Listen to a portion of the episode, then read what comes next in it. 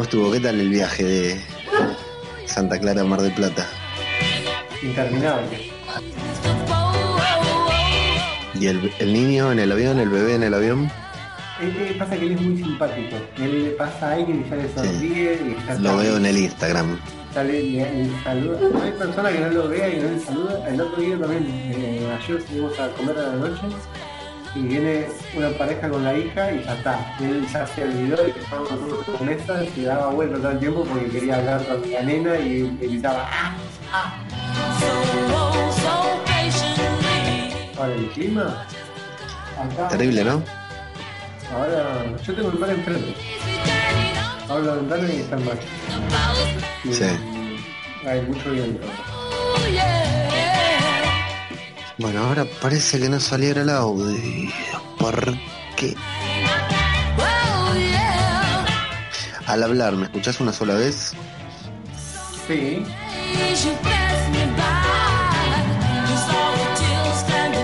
Ahí Buenísimo. sale sin eco. Muy buena. ¿El material está bueno? sí, sí, sí,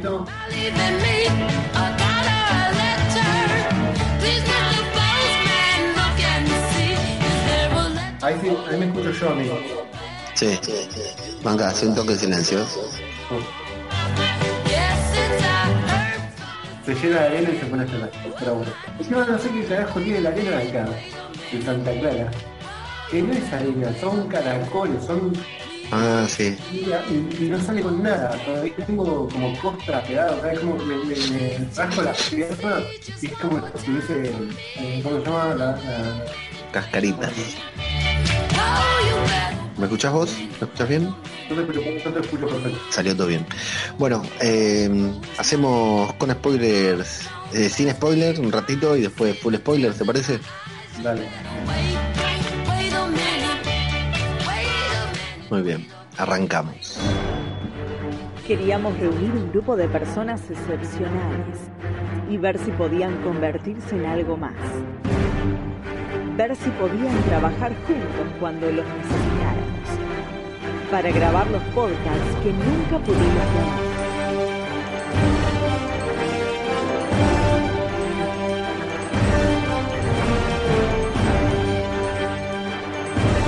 Bienvenidos. Esto es Podcast Cinematográfico de Marvel.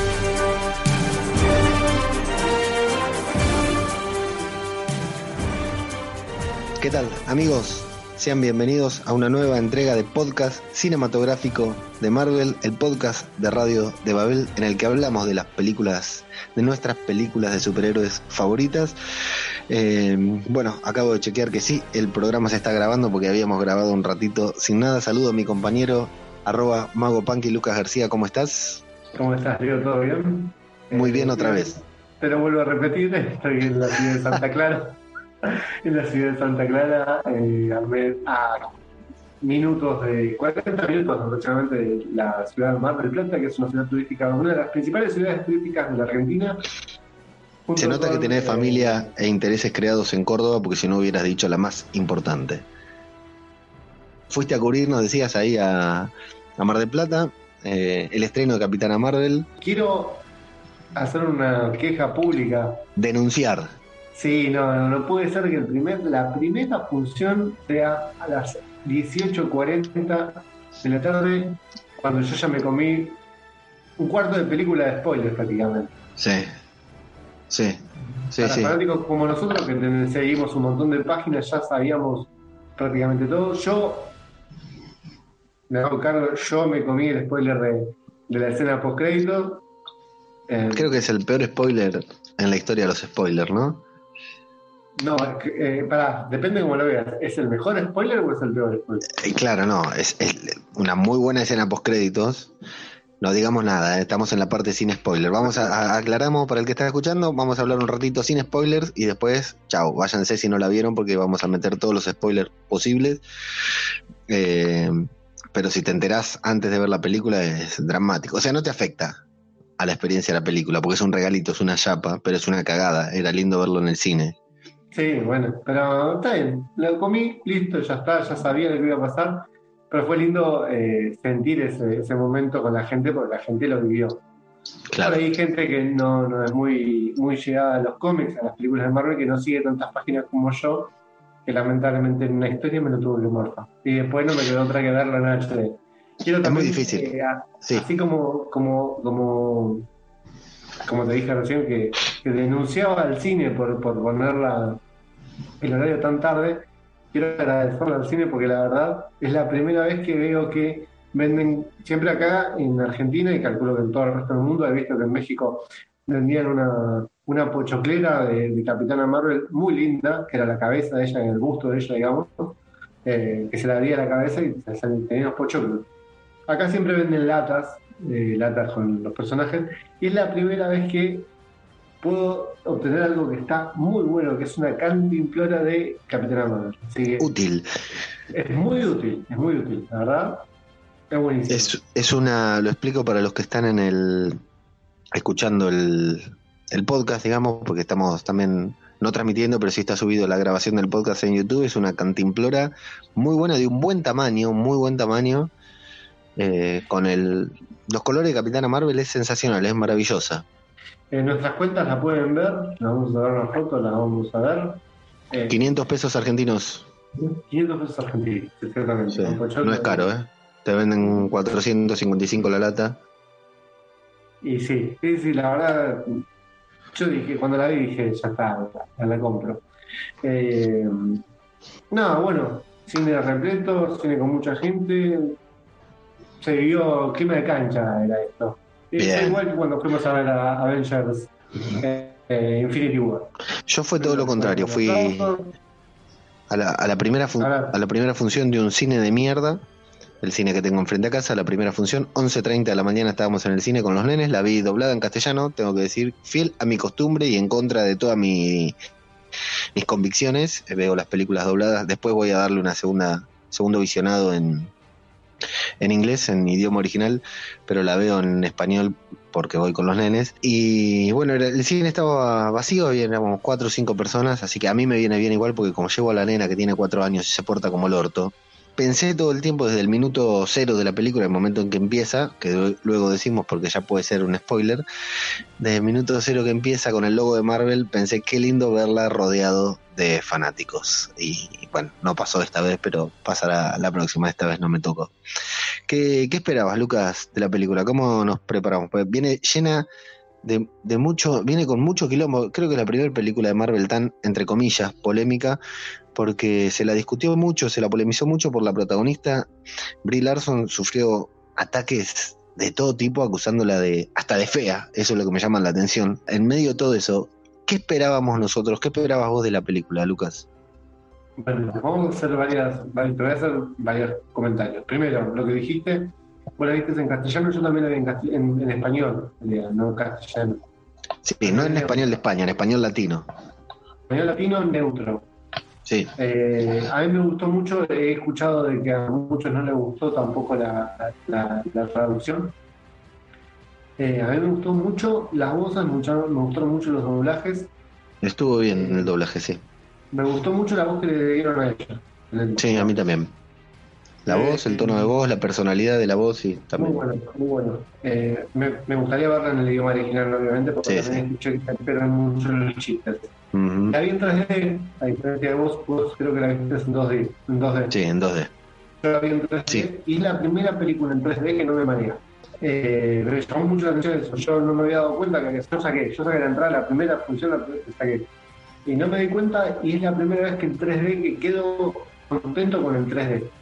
Me fui contento, vi todo perfecto, es más, hasta lo pude disfrutar, pude apreciar bien eh, ese efecto de 3D de, mira, tengo acá un objeto adelante y estoy viendo atrás, veía hermoso. La verdad, felicito a, los que los hicieron en 3D, que yo sé, porque hablé una vez con Leandro Visconti que me contó, Leandro Visconti, te hemos hecho una entrevista, me contó cómo se hace ese, ese, ese, proceso que lleva el 3D. Él dijo que es una boludez, pero, pero en realidad yo creo que debe ser un labudito. Sí, no todos los 3D quedan bien. Tanto en el canal de YouTube de Radio de Babel como en el feed del podcast pueden escuchar la entrevista a Leonardo Visconti, que es un cineasta argentino que participa en varias películas importantes. Leonardo Visconti. ¿Qué dije? Leonardo. Como me pasa a mí que todo el mundo me dice Leonardo, mira. ahí se la devolví. Eh, la pueden escuchar la entrevista que le hizo Lucas, que es muy, muy interesante. Eh, y... No sé qué me pasó con qué, qué esperaba yo de la película. ¿Cómo íbamos? Claro.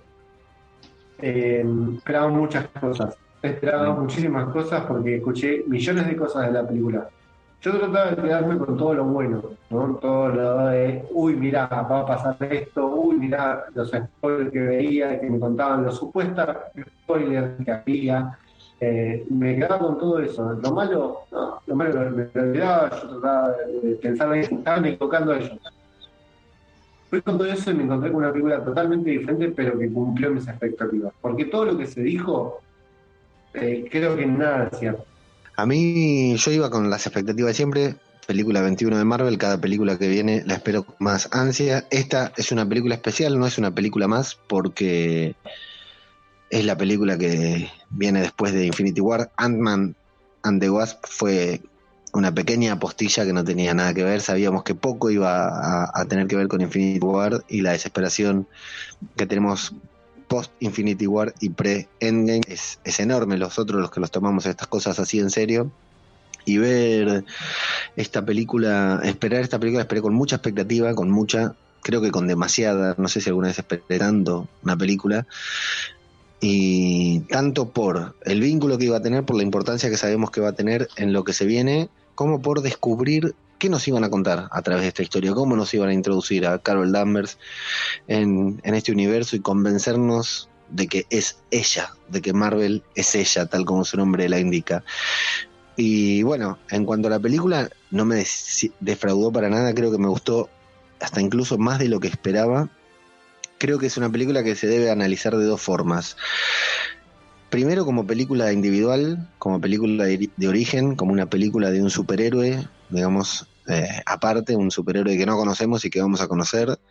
Y en segundo lugar, como parte del universo cinematográfico de Marvel. Eh, creo que es imposible analizarlo o sea, es imposible separarlas, pero requiere un análisis distinto, porque como a mí como película de origen, y ya entrando en lo que son las valoraciones, lo, que creemos, lo, que fue la película, como película de origen, como película, como película, punto, me encantó, me divirtió, me entretuvo, me dio suspenso cuando tenía que tener suspenso, eh, sorpresa, porque tiene un par de giros de guion que no me los vi venir, no me los esperaba para nada, me parecía que iba a ser completamente predecible a mí me sorprendió, me gustó, me, me, convenció, me pareció una gran película. Eh, de las mejores de superhéroes, porque me pareció una película de origen completamente diferente a otras películas de origen dentro del, del, universo cinematográfico de Marvel. Y dentro del universo cinematográfico de Marvel entró con el pie derecho, entró realmente a lo grande como pretendían hacerlo los directivos de Marvel. Me parece que el ambiente, la atmósfera que quisieron darle a la película con la música, con esto de que esté ambientada en los 90, eh, está perfecto. No tiene demasiados chistes, no es un Guardián de la Galaxia, no es un, no es un Thor Ragnarok, tiene la, la dosis de humor justa y con un buen giro de guion en la mitad que a mí, estamos hablando de una película de superhéroes, ¿no? No de El Padrino, de los sospechosos de siempre con un muy buen giro de guion que no me la vi venir para nada. A ver, con respecto a lo que es el cómic original, eh, ya sabíamos de que, no, iban a respetarlo a rajatabla todo. No, no. Entonces sabía de que, de que bueno, de que no, no, iba, no iba a ser los orígenes de ella. Eh, y está bueno porque eso nunca se respetó prácticamente para las películas de Marvel, salvo en algunos casos, y hay que modificar una parte, modificarlo un poco. Lo que yo me esperaba era, sabía de que en una película, en una película de origen, el problema eh, iba a pasar a ser un problema secundario, porque ellos te iban a presentar todo para que en el final te metan toda la historia enganchada. O sea, es como sucede en Ant-Man Sí. No te meten en el problema de Scott Lang. Sí. No te meten en el problema de, uy, soy un superhéroe y tengo que ponerme la piel de superhéroe. No, yo soy Scott Lang y tengo que hacer esto por mi hija, tengo que hacer las cosas bien por mi hija. Eso tiene otro problema, aparte. No es que es una superheroína directamente. Su problema sí, sí. Sí. Eh, y eso sucede varias veces en los cómics. Eh, hay un cómic en el cual eh, Carol Danvers pierde la memoria. Pierde la memoria y su mejor amiga eh, Spider-Woman eh, trata de ayudarla justamente para que recupere la memoria. Eh, ella tenía los poderes, tenía todo, ya no era, en realidad sí era Capitana Marvel, no era Miss Marvel. Y, bueno, el cómic se basa en eso. Esta película creo yo que muestra un muy buen origen para lo que viene dando, porque además Marvel, no sé si al principio Marvel pensó que iba a llegar a tanto. Luego cuando sacaron la primera película de Marvel, hablemos de Hulk, Iron Man, y fueron creando cada vez un universo cada vez más grande, más grande, más grande.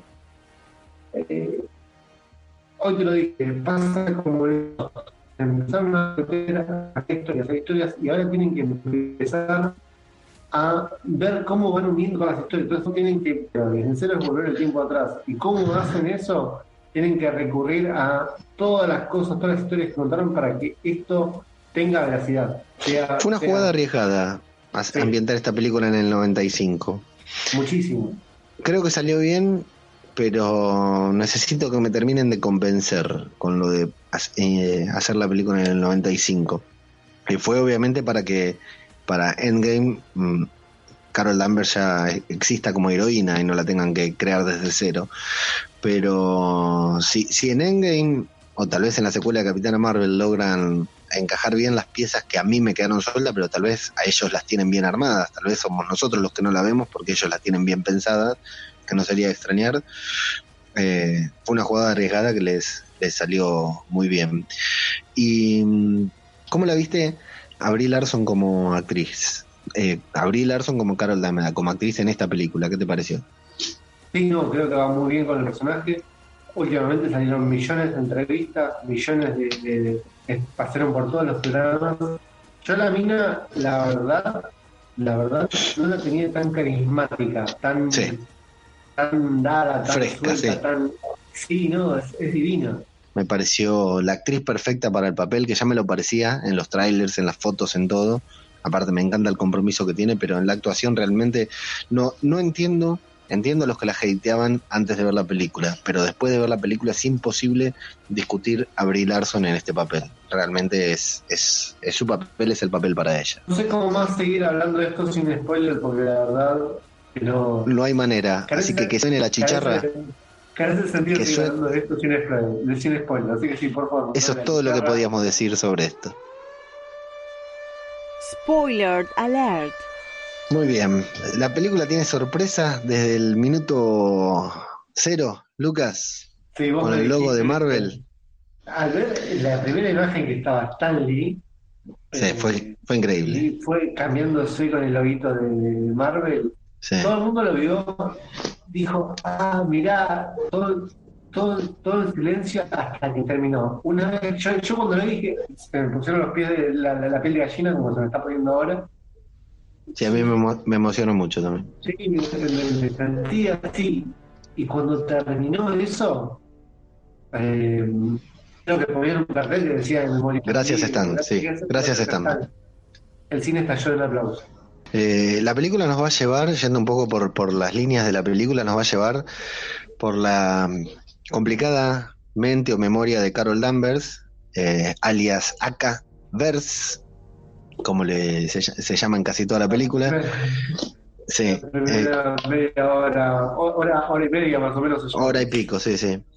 Eh, lo bueno de esto es que la película no, no recurre al flashback, que era un miedo que nos vaya mostrando a ella haciendo algo y un flashback mostrándolo al estilo Lost, por decir algo, o al estilo muchas señas todos pensamos que iba a ser una ida y vuelta entre.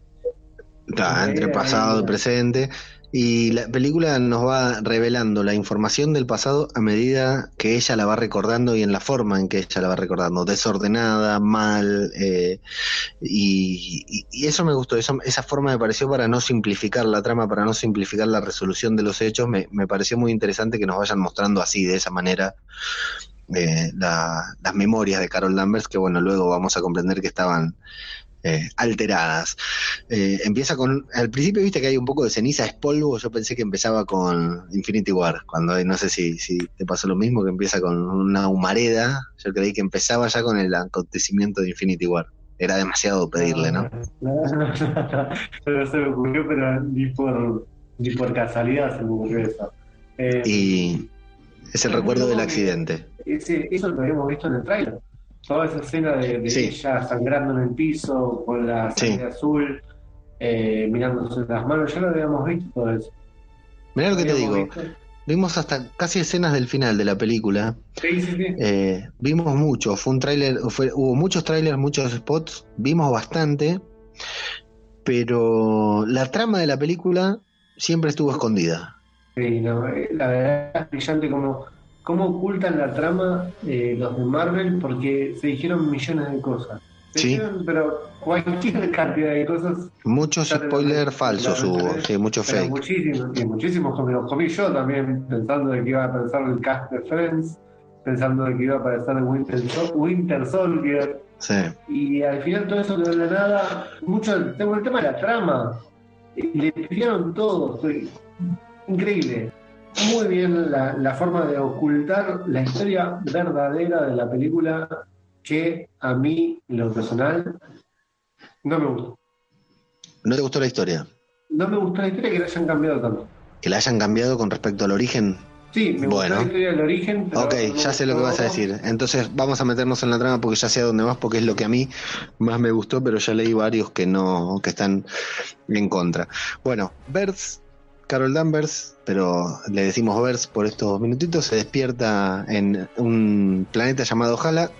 Ya tiene poderes, importante, me sorprendió, porque ya tenía los poderes, no, no íbamos a verla obtener, al menos no en vivo y en directo y se reúne con aquel que la entrena, que es John Rock, en una linda pelea que ya habíamos visto varias veces. Acá lo fundamental es que ella tiene recuerdos, tiene sueños eh, desordenados, no, no los recuerda. Él le dice que tiene que soltar el pasado. Ella le dice que no recuerda su pasado y eso es lo que a él le, lo que a ella le, le impide soltarlo justamente que no lo recuerda. Eso está bueno porque no son recuerdos, son sueños los que tiene ella. Entonces te da a Claro. pensar, ¿son realmente Exacto. recuerdos o son sueños? Claro, exactamente. Es una realidad alternada, alterada, Y- perdón. Claro. Eh, Y también que él le dice hay cápsulas para dormir, si no puedes dormir, dice sí, pero yo no quiero dormir. Si uso las cápsulas voy a dormir, o sea, ella no quiere dormir, no quiere eh, descansar, quería entrenar.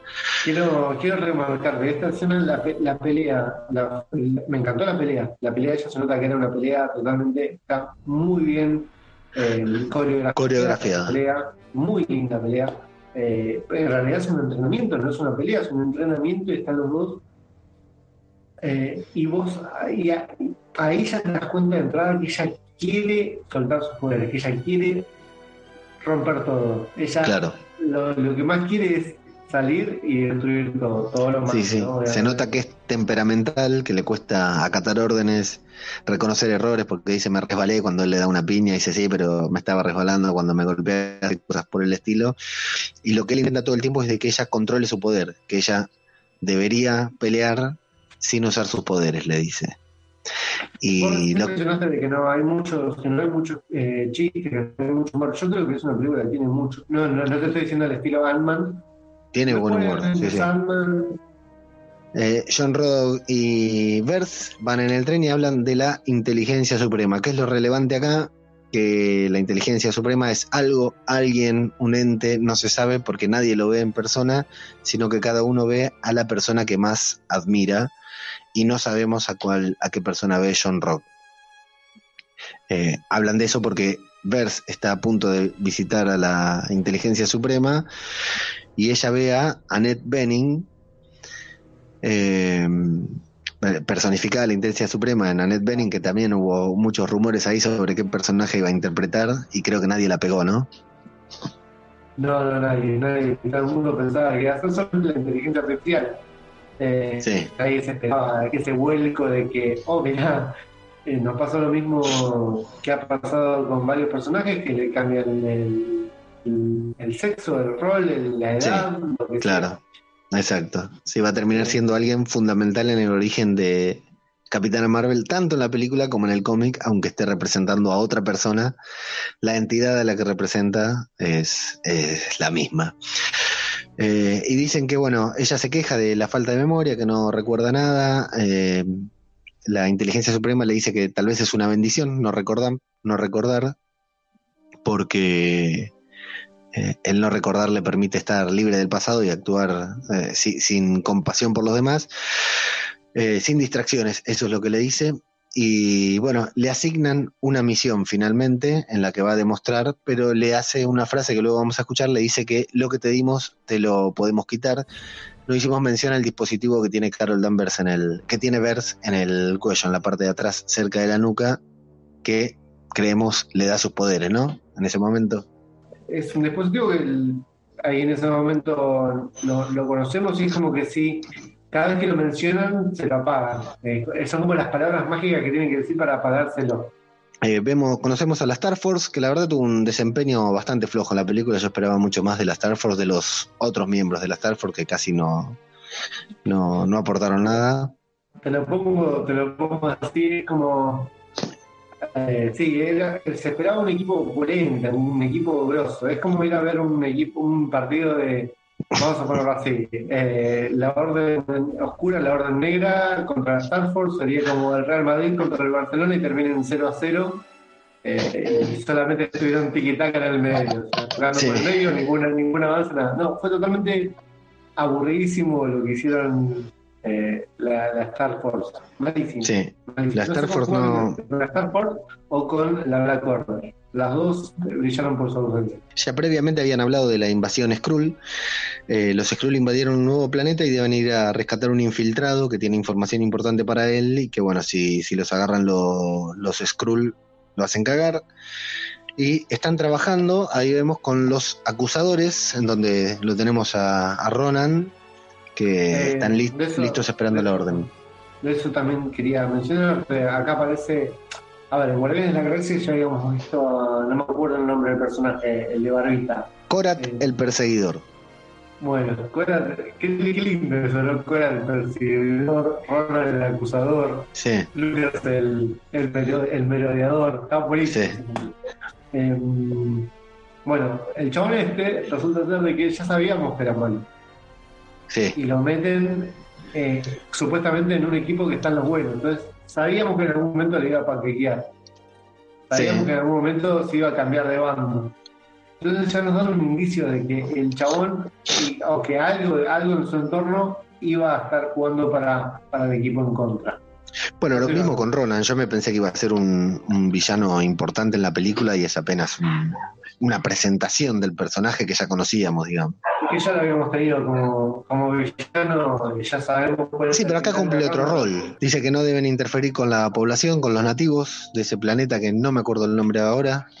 Llegan al planeta, se separan, Bert es la que debe encontrar al, al infiltrado, eh, hay interferencia entre sus comunicadores, no tienen, no tienen comunicación y hay nativos por ahí que están manifestándose en contra del hambre de, generado por, por la dictadura Kree, nos entraremos después, pero bueno, termina siendo una emboscada Skrull que estaban camuflados, ahí nos presentan primera vez a un cambio de formas, nos muestran cómo es cuando este Skrull intenta eh, imitar a uno de los miembros de Star Force se arma una pelea chiquitita, una batalla chiquitita ahí afuera de la cueva en donde está Vers y el muchacho este que tenía el código, el código con el que, con el que se identifican no era otro que Talos, el villano supuestamente de la eh. película Skrull.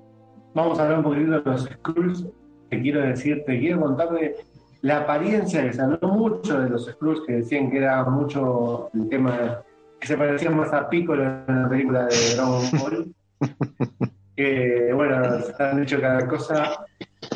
Otra vez Marvel nos cerró la boca a todos. Estuvo bien, ¿te gustó? se ve que sí, me encantaron. Me encantaron más algunos que otros. Sí. Eh, más adelante se puede ver cuando la capturan a Carol que aparece uno que se acerca a ella. Sí. Ese club es mi preferido porque se, se asemeja mucho a los originales. Cada vez que los acaban de acercar a Carlos también tiene esa, esa barbilla acá que se les junta me encantaba esos detalles de Skrull, de, muy buenos, muy buenos, la verdad. Y ahí la toman de rena a ella, le dice, ¿cómo supiste el código? Te revelaré mi secreto, le dice Talos, cuando vos me digas el mío. Hasta acá tenemos buenos Kree, malos Skrull. Eh, flashback, escuchamos voces que manejan el flashback, como hacía uno en una videocasetera. No es un flashback. Le están no la mente a ella. Eh, pero me, me, pareció sensacional el recurso, como van rebobinando y adelantando. El recurso para ese flashback me pareció genial. No, no, no es eso, más, más atrás, más atrás. Ah, de concentrarte en el nombre. Incluso le dicen a ella en qué se tiene que concentrar, en qué tiene que mirar. Eh, sí, sí, es buenísimo esto, como la tercera vez que le hacen mirar a no me acuerdo el nombre, sinceramente soy malísimo. Ah. Sí, lo tengo por acá, ahora te lo digo. doctora Wendy, doctora, Wendy Lawson. Bueno, le, le dice la tercera vez, ella mira como diciendo, pero si yo te lo dije, bueno. Eh, sí, incluso le pregunta, ¿vos escuchás estas voces? Ahí conocemos a Gus, el gato, que dice que le cae bien. Eh, vemos a Carol en la Tierra, vemos a eh, subiéndose al avión, esa escena que habíamos visto, que pensamos que íbamos a hacer la escena completa y era apenas un flash, en la que se saluda con su amiga eh, María. Vemos a Carol Danvers chiquitita, corriendo en bicicleta, distintas actividades de Carol, la pequeña y joven Carol Danvers. Eh, por ahí dicen, entre tantos recuerdos, dicen, creo que lo encontré, y ponen ese momento en el que se encuentra con Annette Benning, con la doctora Wendy Lawson. La rebobinan una y otra vez, que es ahí donde le preguntan varias veces, hasta que logran ver el nombre, preguntan si la tienen ubicada y si ya lo ubicamos, dicen. Eh, luego van a un vuelo, le piden a, a Bers que se concentre en las coordenadas, pero Bers ya está oponiendo resistencia, ya es como que se está despertando de ese trance. Se despierta, final, nombran a la Tierra C-53 por primera vez. Creo que por primera vez en el universo cinematográfico de Marvel hacen referencia a Tierra 53. Comienza a, combatir con las manos bloqueadas, la energía que tira, los rayos fotónicos que tienen las manos bloqueados por, por esas, no sé cómo poner, que le, que le pusieron las manos, pero sí, una especie de tipo de esposa. Exacto. Eh, los, los derriba a todos menos a Talos, le pregunta qué metieron en mi mente y Talos le dice nada que no estuviera ahí. Incluso le dice, no me sorprende que no tengas la mente clara, dejaron un desastre ahí. Y bueno, están buscando a la doctora, le dice que están buscando a esa doctora y su motor de velocidad de luz, de lo cual Vers no se acuerda para nada.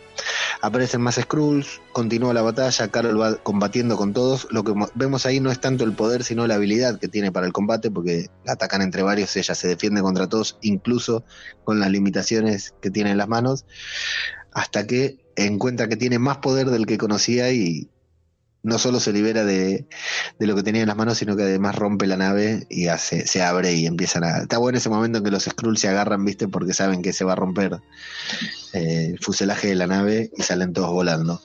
Eh, me gusta pues, el, complemento del humor en muchas ocasiones. Cuando, cuando está caminando, está, está caminando descalzo, se la ve y, pasa por una habitación en la cual hay dos Skrulls mirando unas pantallas y ella se mete y lo todo que están los dos Skrulls y ella agarra sus botas y se va nada más. Ni los toca ella. Después dispara el, protón para atrás a, las pantallas. Cuando saca al, al Skrull de la navecita, la cápsula para escapar, también es muy buena.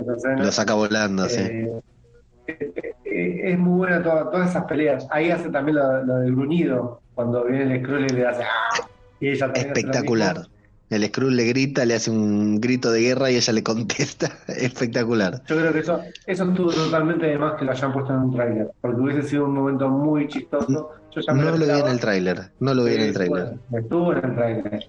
Claro, y bueno, ve que los Skrulls se van a la Tierra T-53 en naves y se quiere subir a una nave, ella saca un Skrull volando, como vos decías, Talos le dice que no se vaya, pero ella se va igual, y es ahí cuando cae en un viejo y querido blockbuster, que ya con eso tenés referencia, videos para referencia por 10 años, creo, más o menos, con todas las películas que aparecen.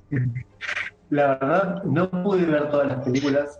Yo no presté atención. No, yo traté, me enfoqué porque sabía que tenía que ver todas las películas. Sí, sí. Eh, las que pude ver, creo yo, el tema del 3D ahí sí jodió mucho porque ah, el, el, enfoque, el, que hacía era bastante complicado. Ya de por sí, que le haya volado la cabeza a Arnold Schwarzenegger. Eh, eso está bueno, eso estuvo bueno.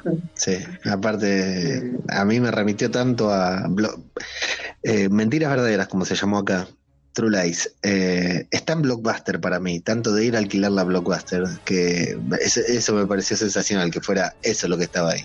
¿Llegaste a ver cuál es la película que agarra? No, esa es la gran duda que tengo, ¿qué película agarra? Esa, eso es lo importante. Eso es lo importante.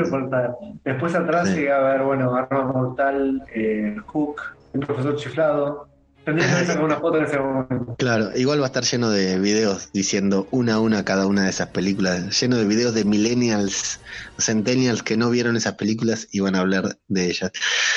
Bueno, está incomunicada porque no tiene, se rompió su intercomunicador y sale del blockbuster me gusta que usa el traductor para comunicarse con el guardia de seguridad.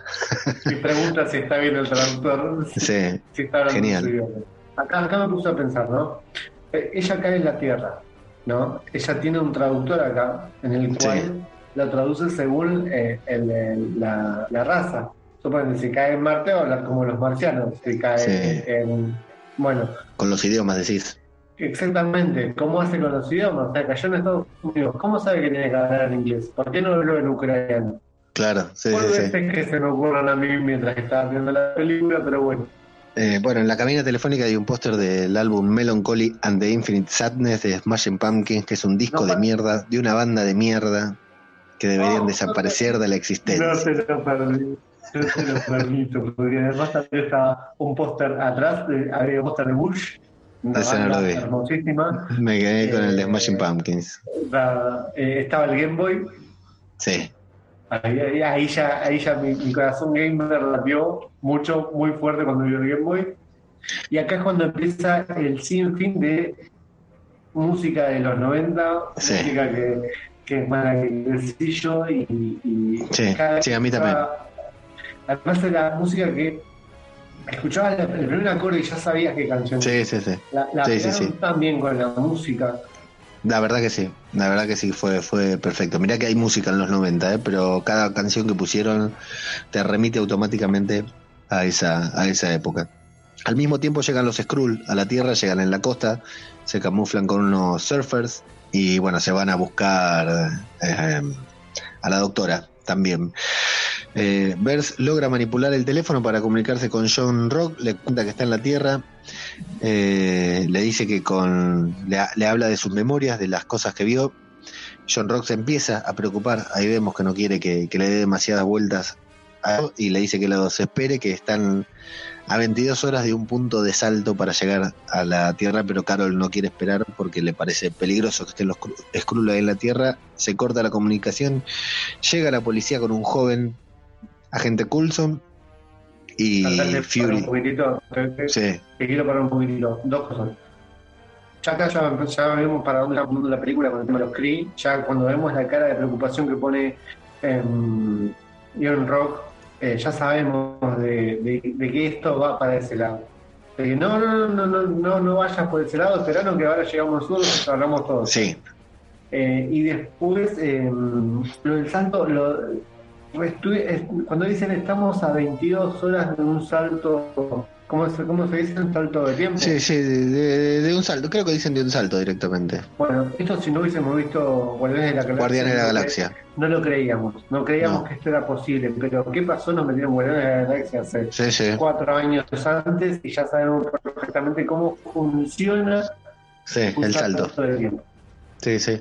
Tal cual. es buenísimo. Eso Sí, sí, sí. Ahí empieza la, química entre Fury, entre Samuel Jackson y Brie Larson, porque dice, me denunciaron una chica, sí, se fue por allá, le dice, cuando es ella claramente la que le están preguntando, le da su identificación, ella le dice que no lleva la identificación en una, en una placa, le cuenta lo de los Skrull y se da cuenta de que ellos no tienen idea, de que nosotros los terrícolas no tenemos idea de, de que existen los Skrulls, pero aparece un Skrull, le dispara y Carol le devuelve el disparo, comienza a perseguirlo y le pregunta a Coulson si vio de dónde disparó Carol, ¿viste que tenga un arma? Y Coulson le dice no, no vi nada.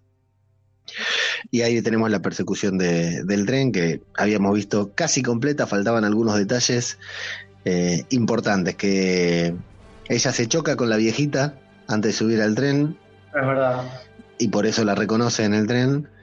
El grito de espanto de la gente cuando la ven golpear una viejita, ya la estaban mirando con desconfianza por la forma en que caminaba, por cómo se había subido el tren con la ropa y cómo hacen todos, ¡oh! Cuando golpea a una viejita, incluso intentan meterse para que no le siga pegando. Y durante la persecución, lo que no habíamos visto es que nos enteramos que Coulson, no era Coulson, era un Skrull, ese Coulson, el que estaba en el auto con Fury, porque Coulson se había quedado en el blockbuster juntando evidencia y Fury demuestra sus habilidades peleando y eh, chocan y termina muriendo el Skrull que luego vemos que van a autopsiar. Esa, esa, esa, escena, toda esta escena, toda esa escena del tren ya lo teníamos recontra vista. Sí. Eh, hago un mea culpa ahí porque yo subí esa escena al, al Instagram del podcast, subí todo un minuto de la escena de la persecución de todas maneras, una muy linda escena. Todo, todo lo que pasa, muy, muy linda escena, muy linda coreografía. Todas peleas. Sabés que tiene la película muchas peleas diferentes. Tiene la pelea mano a mano de John Rogue y, y Verse al principio, cuando están entrenando, sin armas ni nada. Tiene eh, eventos enormes en el espacio, como los del final de la película. Persecuciones así, persecuciones aéreas como de, de los 90. Tiene, tiene de todo. La verdad que es, es una película a nivel de acción tiene es completísima. Y, todas, cada una muy buena. No es que una está mejor que la otra, sino que todas están muy buenas. Eh, pierde al Skrull, entonces como tiene algo de información de su pasado, el nombre de la autora empieza a googlear, si le podemos decir googlear a esa internet noventosa que utilizaba. Qué miserable era nuestra vida, Lucas. ¿eh? Muy bueno, muy bueno cuando empieza a teclear letras. Sensacional, como mi abuela saca el mapa ese gigante tratando de buscar. Es, es brillante toda esa escena. Sí, eh, sí, sí, es excelente. qué, mal, qué mal que vivíamos en los 90, con qué poco nos conformamos. Y no lo sabíamos, no sabíamos que, que, miserable era nuestra vida. Descubre un lugar que le puede dar alguna pista eh, que está relacionado con su pasado. Un motoquero le, le tira ahí un, se le hace el canchero, le tira un lance y suena elástica y sí, un tema, un tema, una banda que me encantaba, tiene tres discos igual o dos, me encantaba. Y un solo, un solo hit. Un solo hit, sí. Connection.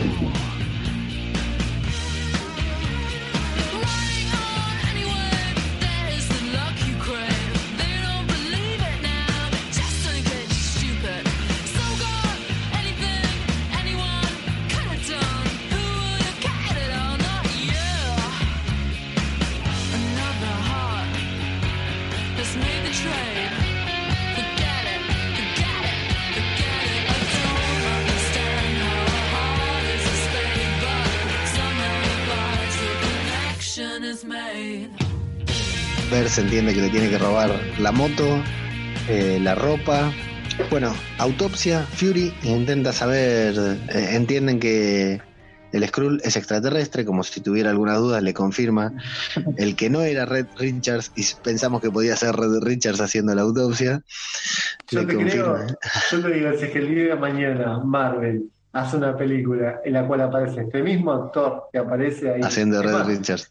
Aparece Red Richards, Bravo, muy bien, muy bien, muy linda referencia, porque en ningún momento yo estaba esperando que le digan. No le dijeron doctor, doctor, Pedro. Que le digan, que le digan Reed, aunque sea, que le digan R, R, o, no sé, Richards. No, te, juro, están esperando. Yo dije, yo, ahí, ahí, viene, ahí viene, ahí viene. Y no lo mencionaron y me gustó más todavía, porque para mí ese era Reed Richards. Yo me fui del cine pensando que ese es el chaval que le hizo la autopsia Reed Richards. Ahí Fury tiene, tiene la lastimadura en el ojo que finalmente no es nada. Ahí también es una de estas cosas de Marvel que nos crea expectativa, porque nos habían mostrado esta escena de Fury que tenían tomándose el ojo, que estaba lastimado, y decíamos, ¿será que ahí perdió el ojo? Bueno, no, nada, este realmente, este sí era un simple rasguño. Lo vemos a Ben Mendelssohn. El otro, también fue un simple El otro también, sí. Lo vemos a Ben Mendelssohn como, como jefe, que ahí me cortó un poco, pero está bien, ellos no querían generar ese clima. Pero yo digo, esta escena no sería más sorprendente si nosotros no supiéramos que Ben Mendelssohn es el actor que interpreta a Talos, pero no, realmente al toque ellos, eh, no es que quisieron mantener la, incógnita durante 10 minutos, sino que eso lo resuelven al toque, que Ben Mendelssohn estaba encarnando, era un Skrull. le dice a Fury que mantenga todo esto en secreto, que no, no cuente nada, que no le digan nada ni siquiera a Coulson y se despide de su de su amigo, dice que lo va a... Me sorprendió esa escena, ¿ves ahí? Que va a finalizar el trabajo Pero lo dice, con, lo dice con nobleza, lo dice con pesar, y un líder malo no hace eso. No. Con un segundo, ¿viste? Eso es lo que me, me llamó la atención. Eh, suena Only Happy When It's Rain de Garbage. Momentazo. Momentazo. Una banda que me gustó tanto.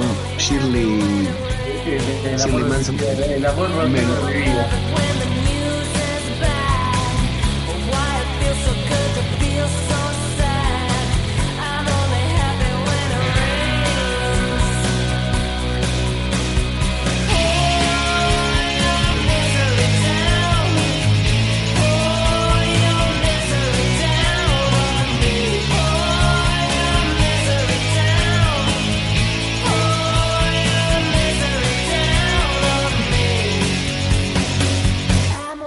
llega al bar, ve algunos recuerdos, viste que ahí en el bar ve algunos recuerdos, se termina encontrando con Fury ahí, que le dice que fue un día largo y ella intenta sacar la información para ver, asegurarse de si es un Skrull o no, y ahí está bueno porque le hace preguntas personales y conocemos un poquitito más a, de Nick Fury nosotros, y cuando le... Bueno, y que su trabajo ahora es trabajo de escritorio intentando adivinar de dónde vienen las futuras amenazas, que nunca se le ocurrió que venían de arriba, dice Fury en ese momento, y que si el pan está en diagonal no le gusta, no lo quiere.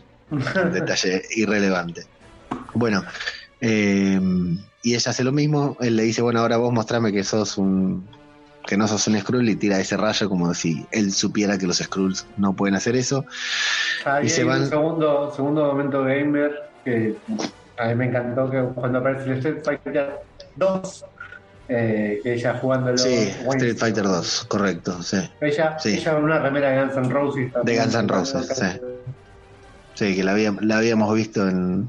Parecía que iba a ser una escena más importante, ¿no? Y era apenas un flash. Un flash y una foto con la remera de Guns N' Roses.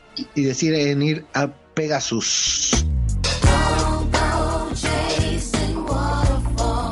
Waterfalls, de fondo una canción de una banda de tres negras que se llamaba TLC, que también me gustaba mucho. Tres negras raperas que ganaron varios MTV Music Awards en aquella época. Van hablando en la ruta, también escenas que vimos en el tráiler de los Kree, le va contando todo lo que Bers le dice que quiere, que está en la Tierra para atraparlos, pero Fury ahí le saca la ficha y le dice, bueno, yo he visto, reconozco un guerrero enseguida, y vos lo tuyo es personal, dice, porque estás metiendo una pasión que tiene que ver, reconozco un renegado cuando lo veo, le dice Fury, dice, y esto, lo que vos estás haciendo es personal. Se da cuenta que ya allá hay otra cosa que lo motiva, porque lo que la está motivando a ella no es atrapar a los Skrulls, sino conocer su pasado. Y, y ahí el detalle cuando llegan a Pegasus que dice Nicolás, Joseph, Fury Nadie me dice Nicolás, nadie me dice Nick, nadie me dice Joseph, solo me dicen Fury. Mi madre me dice Fury, mis hijos, si los llegara a tener, me dirían Fury. También parece un chiste, pero es importante. Todo lo tomó, ahí todo lo tomó como un chiste, ¿verdad? Y ahora, lo, ahora pongo a pensar en eso. Eh, Yo tengo mis dudas, mis dudas, no tuve tiempo de revisionarlo. Si Ben Mendelssohn, eh, ben Mendelssohn, si Robert Redford, eh, Winter Soldier, no le dice Nicolás o Nick. Llegan a un hangar, le hace poner la gorra, le dice que parece una quincionera, le hace sacarse la camisa que, le cuelga de, la cintura porque tiene una onda. La onda. Eh, eh, Fury le dice en el bar, el Grange te queda re bien, fuera de joda. La onda, eh, Brie Larson. Grange era increíble, con el jean roto todo, le queda como si hubiera nacido y vivido en los 90. Como si hubiera nacido en los 80 y crecido en los 90. Es increíble la onda que tiene. Eh, y ahí los dejan, cuando preguntan por la doctora, viste que le ponen cara rara y quedan aislados en una habitación de la que no pueden salir, ni entrar, ni nada. Fury usa por primera vez su pager, lo cual ya nos pone la piel de gallina cuando vemos que saca un, un beeper eh, para mandar un mensaje a Jill y avisarle que está con ella, que está encerrado, que vengan a darle apoyo. Y usa sus habilidades de espía para entrar eh, al, al hangar usando la huella digital que saca de su propia identificación Conocen a Gus, Fury dice, enloquece por los gatos con una pasión por los gatos que no conocíamos, un cariño por los gatos que no conocíamos. Totalmente, totalmente. Y No lo tenía tan, tan, no, tan nunca le gatero. dimos, claro, esa- tan gatero, gatero como, bueno, como Maradona. Y bueno, ahí to- toda esa escena, la química entre Brie Larson y Nick Fury me parece sensacional. Entre Brie Larson y Samuel Jackson me parece genial cuando ella rompe la puerta con un rayo de la mano y Fury le dice, te quedaste ahí sentada mientras yo hacía lo de la huella digital, etcétera. Lo importante es que llegan al expediente de la doctora y descubren que es Cree. De que Fury le dice, bueno, por ahí nadie le hacía cosa porque estaba loca y no era, no es que era, estaba loca, sino que era Cree. Eh, murió en un vuelo no autorizado y por eso lo están ocultando en 1989 y hay un piloto desaparecido y ella inmediatamente cree que ella puede ser ese piloto desaparecido. No, la me- no foto. recuerdo si ahí ve la foto. Sí, ahí ve la foto. Ahí ve la cuando Fury, cuando Fury se va a pedir apoyo, Sí, claro. eh, ella ahí ve la foto y se ve en el fondo. Estaba la doctora, estaba María, había un tercero y estaba ella en el fondo. Y, Y ahí ahí en el avión se podía ver el, el apellido Lambert y no se leía el cara, no había el Lambert. Claro. Y ahí se empieza, ahí tiene un par de flashbacks ella de- del momento en que está subiendo al avión. Eh, tiene el, el hecho de ver la foto le dispara algunos recuerdos también que no concretan nada, pero que, que sigue viendo. Eh, ella también se va a un teléfono público para hablar con John Rock, que le dice que ¿no? que tiene para, para sí, sí, sí, mucho más. años, años, años luz estamos retrasados en los 90, ya que ya los extraterrestres se comunicaban tirándonos un pedo y ya, ah, Con esos teléfonos de mierda que andaban para el orto, que metías un cospel y no te podías comunicar nunca. Bueno, el tema es este, no dijimos que la doctora inventó el motor de velocidad luz, ahí confirman que tenía el motor ese, estaba trabajando en ese proyecto, que eso es lo que les interesaba al parecer, se lo cuenta John Rock que dice no tener información para hablar sobre esto. Llega Ben Mendelssohn otra vez, Fury le dice que ella está cooperando con ellos y le dice, buen trabajo, Nicolás. Y ahí a todos se nos paran las antenitas porque entendemos que, Sabemos que, te lo dicen Nicolás que- exactamente, la cara de, de Fury es espectacular.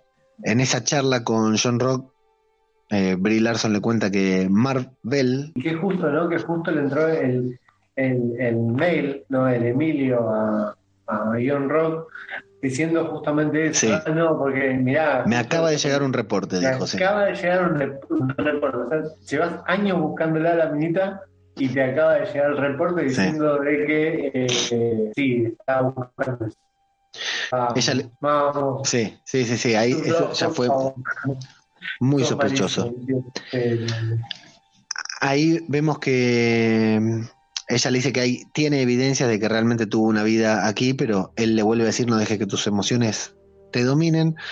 Fury se deshace de Ben Mendelssohn, de el Skrull de Talos, diciendo que bajan el 5 y en el 6 con una maniobra de pinza como en La Habana. Acá eh, vemos también que la, la inteligencia que tienen los, los Skrull no es la mejor, porque Eh, sí. eh, sabes que te está diciendo eso para caer, eh, para ver si morderse al suelo.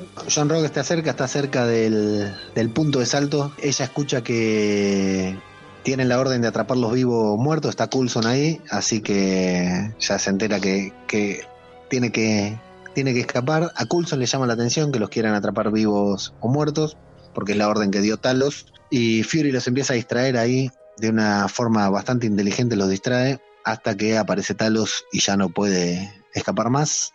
Ella lo salva a él, se enoja porque él lo llamó y él dice me equivoqué, la verdad que tenés razón, me equivoqué. Después le secuestra el pager, le secuestra el VIP y consiguen escapar en un... eh, en la pelea está buena, la pelea con, con Talos está buena que tiene Fury también, donde se ve la superioridad física de los Skrulls sobre los humanos. Escapan Y escapa- gracias a Coulson. Que Eso, buen, buen detalle. lo- los encuentra en la escalera y dice no, no, no, acá no están y le, le guiña el ojo. Sí, Fury le hace una sonrisa como diciendo "Te debo vas a ser una". mi mano derecha, Claro, no, no. te vas a que- convertir en mi mano derecha. lo que me pasó por la cabeza en ese momento fue capítulo 1 de, de Age of, Agent of Shield. Sí, eh, escena final, en la escena que aparece Nick Fury, en la Sí. cual Nick Fury ya es una persona mucho más seria, mucho más reacia, y, Nick, eh, y Coulson lo ve y lo tiene como un ídolo, como Claro. alguien grande, como alguien Me acuerdo, como sí, que dice que es un honor que esté él en, en su nave, claro. en, en su, en su avión. Eh, es como que si me llamó la atención eso. Al principio lo tenía como un par y después eh, Nick Fury se fue para arriba. No sé, me llamó un poco la atención eso. Sí, pero igual hacen referencia a Coulson como el novato. Bueno, se escapan así, se escapan eh, subiendo a un, a un a un Quinjet que todavía no es Quinjet, no me acuerdo de qué manera le dicen. Ese es como el paso previo al Quinjet. Eh, que es ahí la escena que habíamos visto, dice, ¿sabes volar esta cosa? Bueno, no sé, qué sé yo, arrancan, el gatito Gus vino con ellos y Fury otra vez se vuelve a derretir con, con el gato y lo acaricia y todo.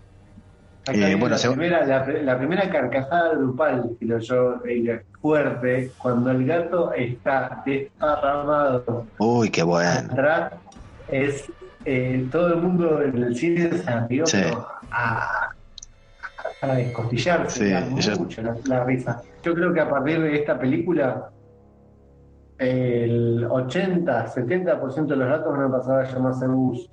Bueno, el mío- El nene mío le quiere cambiar el nombre a mi gato que se llama Tigre, le quiere cambiar el nombre y ahora le está diciendo Gus. Bueno, se van a la casa de María Rambo, que es la única que puede echar un poco de luz, y ahí tenemos un lindo momento en el que... eh, no, primero hablan entre ellos sobre Coulson, justamente que es importante porque le dice, habrá, eh, habrá tenido un... seguido su instinto y desobedecido órdenes, dice, eso es algo complicado, y ella le dice, sí, tengo problemas con esto de obedecer órdenes, yo también le dice Fury, bueno, vos no le digas a mi jefe, yo no le digo al tuyo, una cosa así. La sonrisa que hace en ese momento Sí, sí, sí, es a, genial. mí- a- a mí me derritió. Es, es una mina encantadora, la verdad que vol- volvemos a hacer el alto para mencionar a, a los que le están dando con un cañón. La verdad que es una mina encantadora, ¿no? Yo no, no entiendo la- las críticas, literalmente no las entiendo. Eh, la pequeña Mónica Rambó se pone feliz de verla, le dice tía, le dice sabía que no vivías muerto. Entonces, bueno, cuando hace ahí una elipsis, pasan adentro, le contaron toda la historia y María le dice, no les cree que nunca escuchó nada semejante y Fury le dice, por supuesto que no nos crees, es mentira y si fuera cierto hay que mantenerlo en secreto, dice Fury, me parece genial ese momento. Entonces, ella calienta la pava para mostrarle su poder. Sí, Y se qué- qué un- fuerte, cómo lo decís así queda muy mal. Y ahí es cuando Brie Larson calienta la pava. Calienta la pava, liter- literalmente calienta la pava. Bueno, Fury aprovecha para ir a buscar con la niña, no aprovecha, en realidad lo manda a ella, lo manda a Vers a buscar las cosas de su pasado con la niña y quedan a solas un momento íntimo ahí en el que María le cuenta lo doloroso que es que todos ignoren su muerte, que sea un proyecto secreto, que nadie investigue, nadie haga nada y que encima ahora se entera que ella estuvo viva por ahí seis años, todo esto pasó en 1989, estamos en 1995 y le cuenta la historia ahí comprendemos la historia. La, la- historia en realidad la, la conocemos de boca de María Rambo, de alguien que te la cuenta. No vemos un flashback literal. Que la Fuerza Armada no contrataba pilotos todavía. Entonces se metieron en ese, en ese plan con esta señora que estaba creando el motor de, que viajaba a la velocidad de la luz. Y que la doctora ese día estaba muy alterada, que dijo que tenía que salvar vidas. Entonces Carol Danvers se ofreció a pilotear ella bueno, ella está dolorida de que se haya mantenido viva durante tanto tiempo sin, sin haberlo sabido y que haya convertido, haya vuelto convertida en otra cosa y que encima pretende que la llame Vers. Le traen las cosas de su pasado como para reafirmar quién es. Vemos, ahí vemos la foto de con la remera de Guns N' Roses, varias cosas. Nos enteramos que no tenía familia porque con sus padres se llevaba bien. Y le entrega una campera. mal, estaba mal con sus padres. Se llamaba mal, sí, dije bien, ¿no? Se, se llevaba mal con sus padres. Y le muestra que lo único que sobrevivió del accidente fue su placa, en donde se, se lee Carol Dan. Igual ya más o menos, o sea, te sabes el nombre de ellos, sabes por qué. Yo no, yo hasta que no parece, hasta que no pasó eso no me imaginé por qué le decían Vers. Sí, sí, sí. Después me di cuenta que era muy obvio, pero hasta ese momento no me había dado cuenta. Bueno, aparece el vecino. Vers lo trata muy mal. Eh, porque se piensa que es un, un Skrull, pero luego aparece un Skrull con cara de Skrull, se presenta muy, muy amable, me, sorprendió que aparezca ahí así. Claro, en, ese momento hay algo que no me quedó claro. ¿El vecino era Skrull? No. El vecino no era Skrull. No, pues, me encantó echar, en castellano, en, español pusieron echar un ojito. Echar un ojito. Y le dio electricidad en el momento que viste la electricidad al, al vecino. Y bueno, acá viene cuando, cuando aparece Talos adentro, que le dice, ¿por qué no nos relajamos un poco? Sí. Y algo así dice, y aparece tomando el batido. Por favor. Sí. acá, acá yo dije, pará, pará, pará, es un Scrooge, es malo, tiene que, tiene sí. conquistar. Sí. ¿Por qué nos sentamos un poquito? Exacto. Sí, es verdad, y después me acordé que después como lo dijiste, ¿sabes cuánto un poquitito de María Rambo uno, uno de los Scrooge? Claro, exacto, está con la, con la nena afuera, la tiene como de rehén. Incluso ahí el Skrull dice, bueno, sí, buen punto, ahí la estoy cagando. Dice, no, esto no parece muy en de paz, pero tenía que tomar mis precauciones. Eh, yo hasta acá decía, ¿qué, qué cosa poner a, a, Ben Mendelssohn para este papel? La verdad que es, es un actorazo con tan poca faceta, digamos, un tipo malo de la película. Ya lo presentaron, ya sabemos que es el malo. Y acá me empezó a cautivar. Un tipo que un actor bueno, pero que digamos no lo, vi todavía en, en, el papel que a mí me haya cautivado. Me empezó a cautivar porque la, las expresiones, las facetas que tiene acá Talos, cómo va cambiando de lo que nos muestran al principio de la película a lo que es después, me pareció me pareció genial, me, me, me sorprendió, me empezó a... es, la gran sorpresa de la película junto con, con la trama, digamos, todo el... Eh, la, la, performance de Ben Mendelssohn haciendo de Talos que no hace de un villano extrovertido como yo imaginaba, sino que hace de un tipo dolido, serio, pensante. Acá, eh, acá es cuando empieza la otra película, la otra Capitana Marvel. Acá te tiran todo, todo acá, te, te, dan una patada a todo lo, todo lo que vos tenías en la mesa, viste, y dijiste, bueno, 10 cosas que tenés que saber antes de ver Capitana Marvel, viste, que te viste 100 videos de eso, to, lo que no podés dejar de saber antes de ver Capitana Marvel, acá te lo tiran por la, te patean la mesa y dicen, toma, anda la concha a tu madre, esto empieza desde cero. Porque cambia la mitología, que esto es lo que no te gustó a vos, ¿no? No, no, la verdad me gustó porque eh, ya está, está tratando una historia buenísima con esto, porque eh, es como que si pongan a Thanos que sea bueno. Sí, yo pensé lo mismo, ver, ¿eh? Con Thanos, con Thanos pasó eso justamente. Thanos cambiaron su propósito de superpoblación, o sea, eh, Thanos adora la muerte, está enamorado de la muerte y quiere conquistar a toda costa la muerte, no piensa en la superpoblación. Acá es un problema de unos indigentes, se podría decir, exiliados sí. de su... Venezolanos, podríamos decir. no puedo decir al pueblo venezolano que la está pasando muy mal, ¿no? Pero hay gente que quiere un hogar, ¿entendés? Eh, eh, está, o sea, me cambiaron por completo una historia que yo dije, bueno, que meten a los X-Men, meten a, a, los Cuatro Fantásticos, listo. Vamos para Invasión Pero secreta, aparte, ¿no? Vamos. Aparte con todas las teorías que había de que Fury iba a ser un Skrull y cosas por el estilo. Y yo dije, eh, wow, eh, cambiaron la historia. Y ahí me puse a pensar, wow. ¿Y en un futuro qué van a hacer? ¿Para qué sí, van a? A, a, mí me sorprende eso, pero bueno, habrá que verlo. Porque yo dije, bueno, debe haber. Está bien, bueno.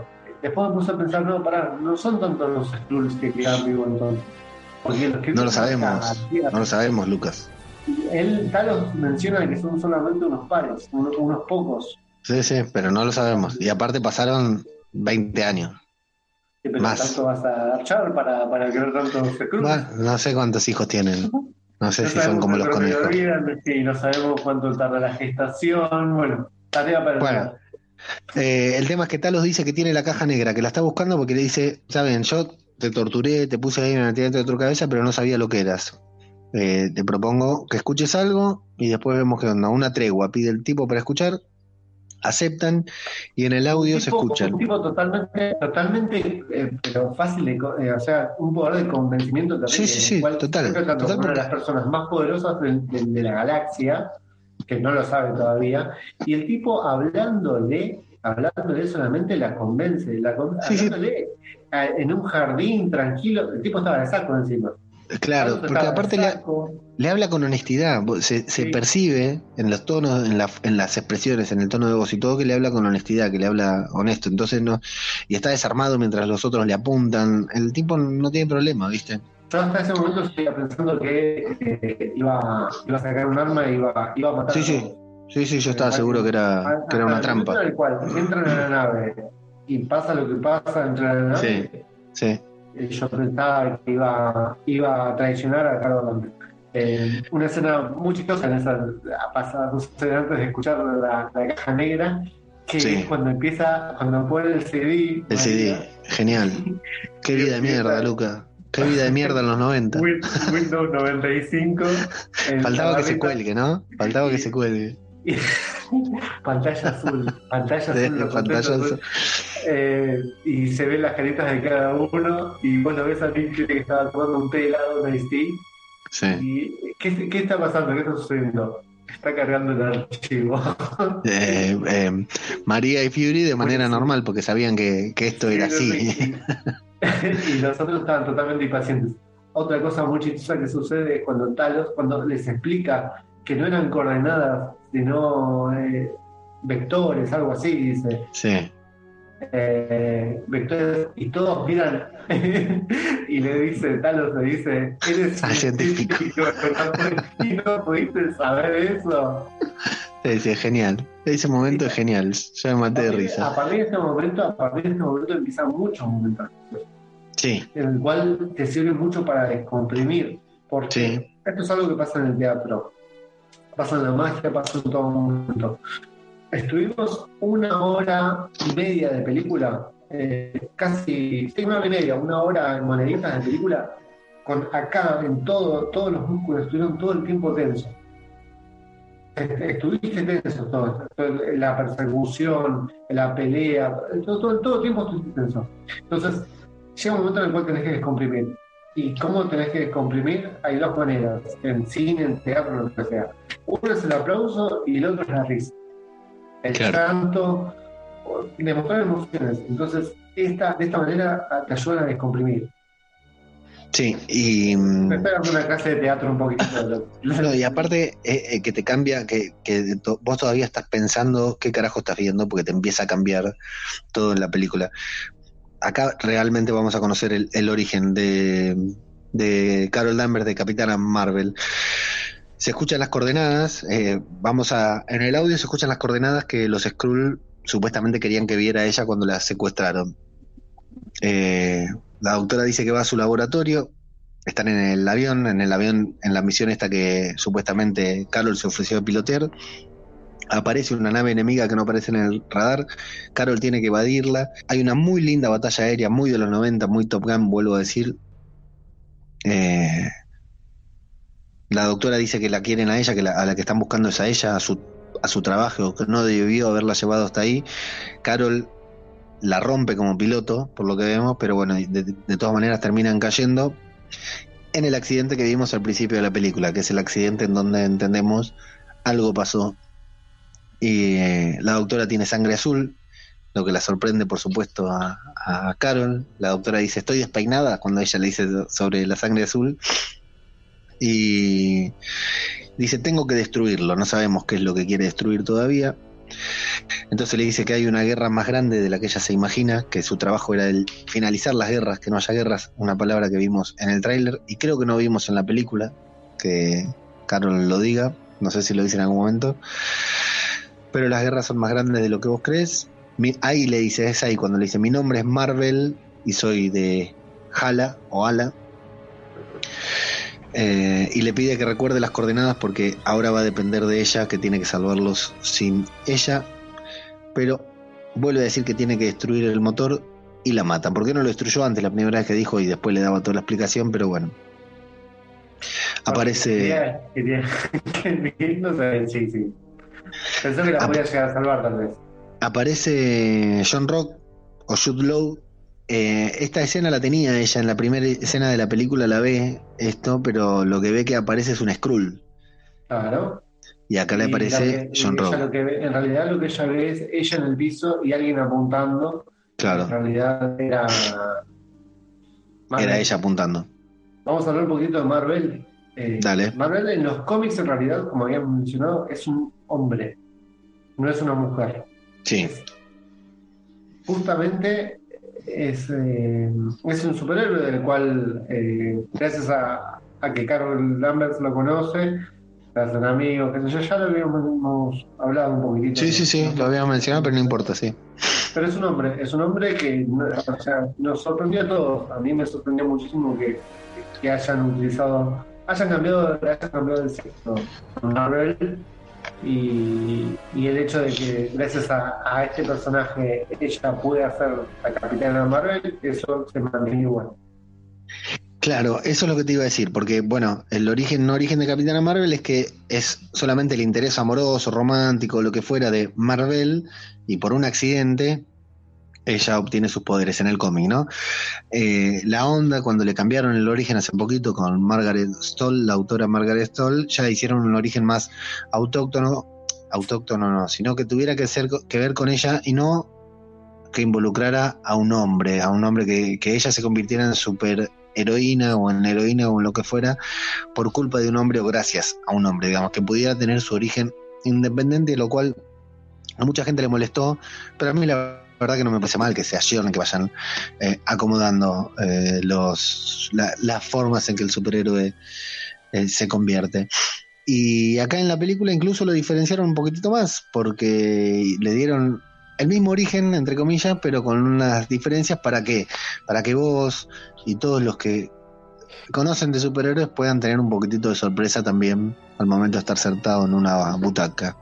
Sí, es que es la idea, creo yo, porque si no vas a. Te spoileaste vos solo leyendo el cómic. Exactamente, claro. idea.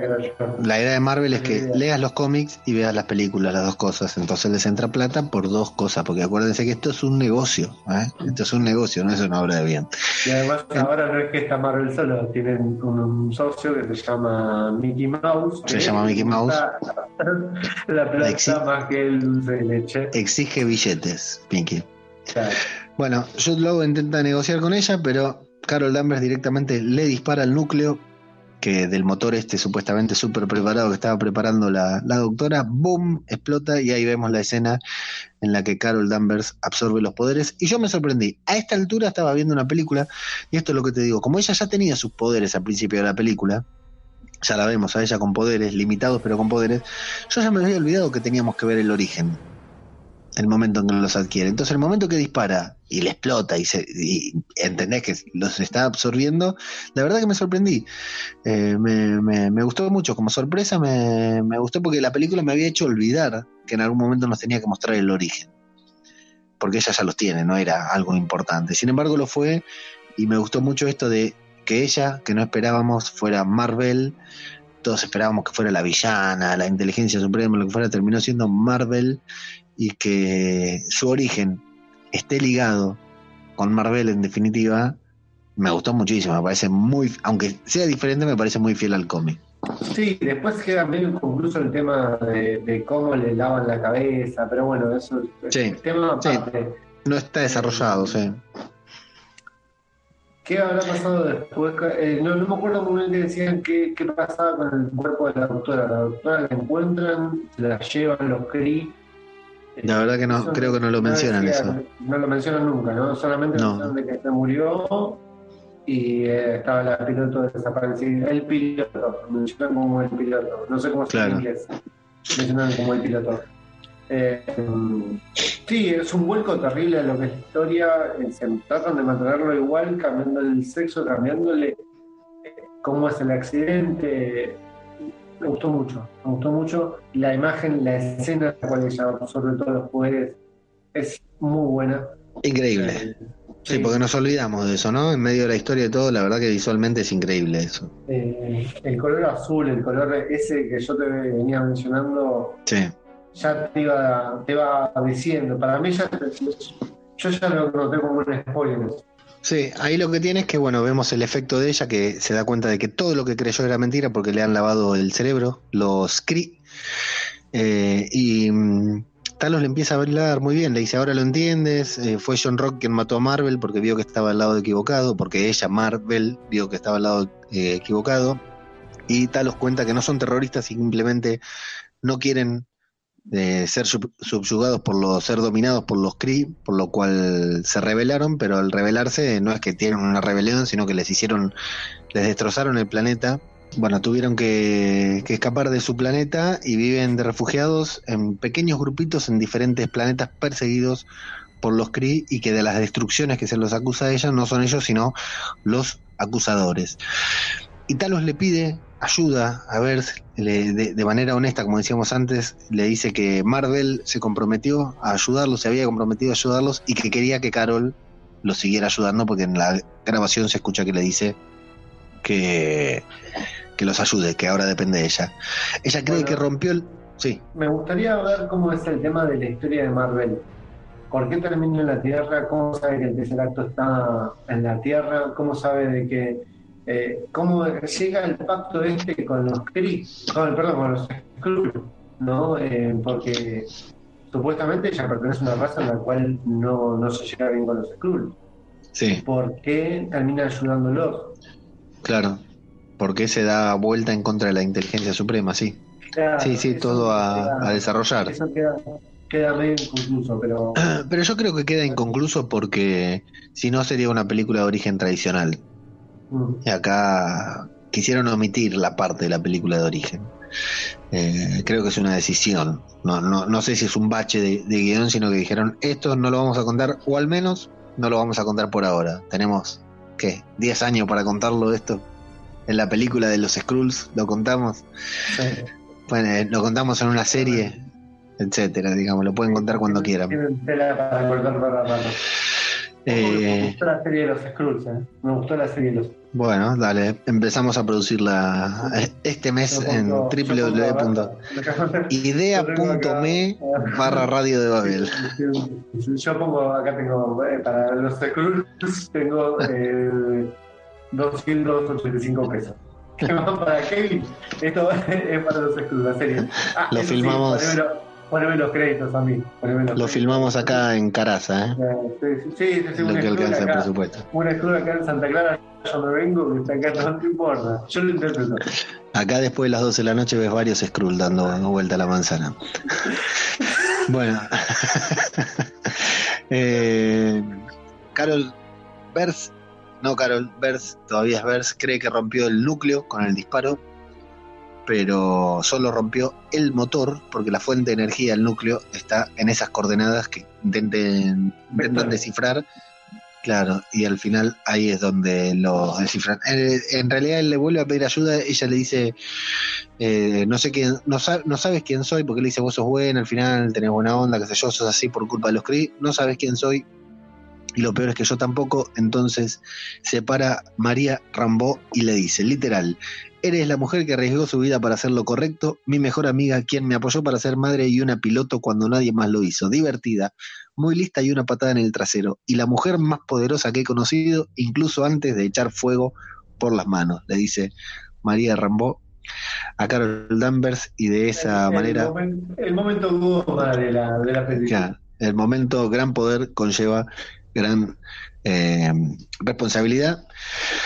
Eh, Talos le pide, le dice que le quiere mostrar en persona por qué todo esto es tan importante para él, y ahí está lo de las coordenadas que no son coordenadas, son, eh, son lectores de estado, posicionamiento y velocidad orbital, según dicen eh, estos apuntes que me bajé de internet.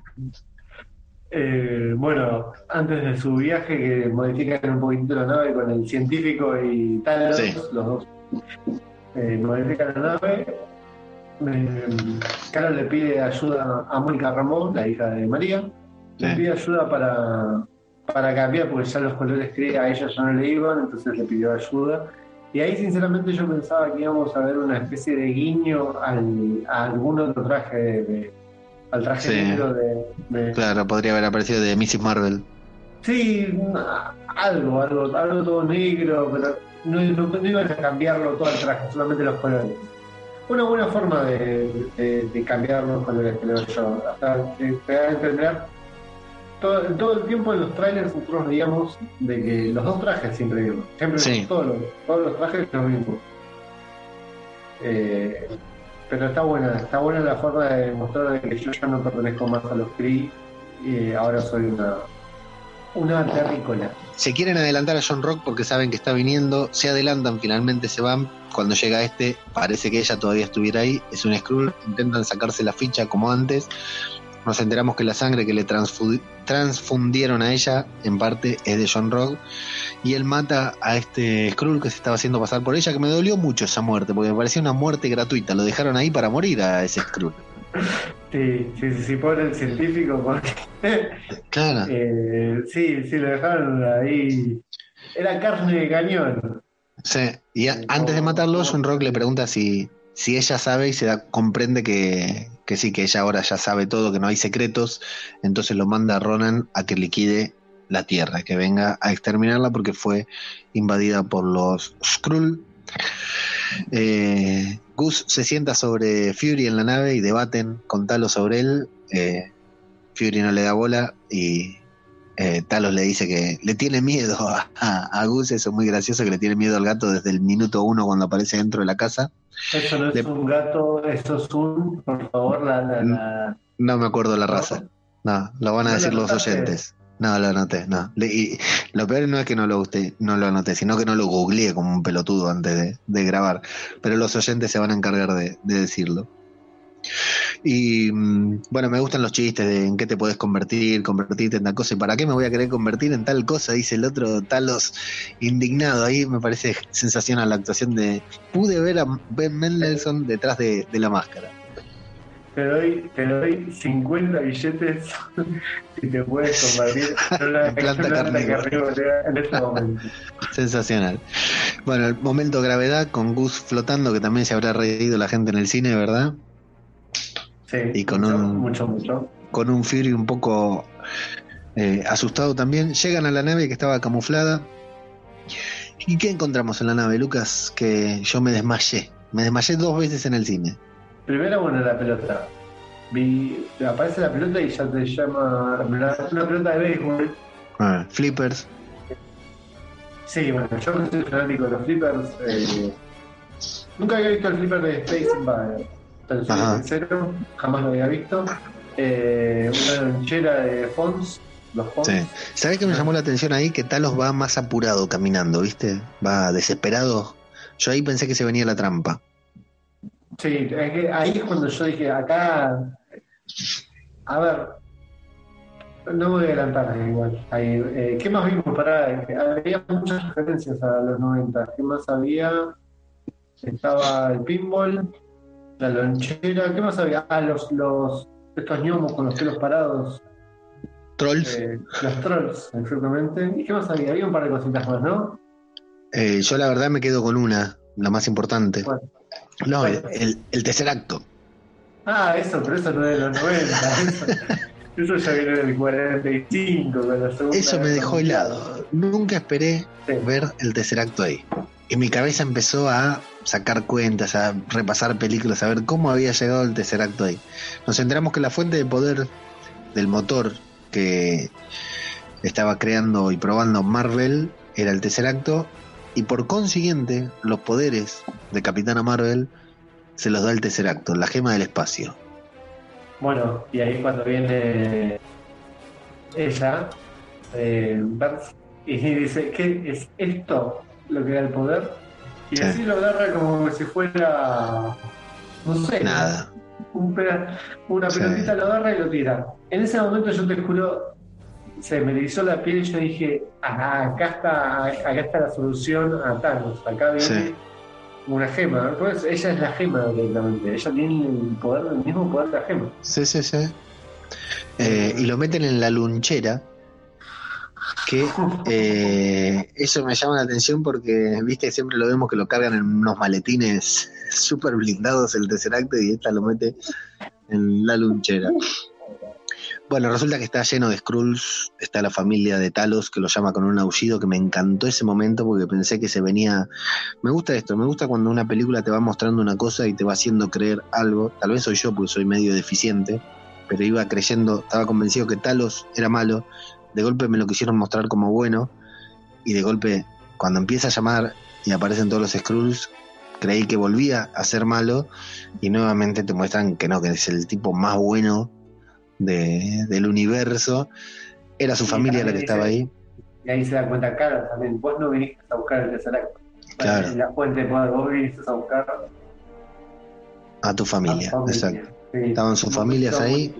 muy- Carol pide disculpas, él le dice que los dos tienen las manos manchadas con sangre, pero que bueno, ahora saben que esto es así, así es la guerra, encontraste a mi familia, pero hay refugiados a lo largo de toda la galaxia, le dice Talos a Capitana Marvel, aparece John Rock, le pregunta a, a- bueno, empiezan a, le, le quita los poderes con el dispositivo, John Rock a Bert, le quita los poderes, la dominan, dominan a todos, la conectan a la inteligencia suprema con esa, ¿viste? Esa, esa base donde que ponen que luego te va como absorbiendo para conectarte a la inteligencia suprema.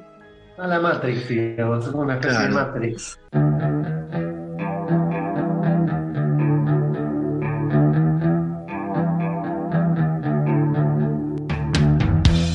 Camas You Are, que creo que estaba 3-4 decibeles más alto que todas las otras canciones. Era increíble como sonaba.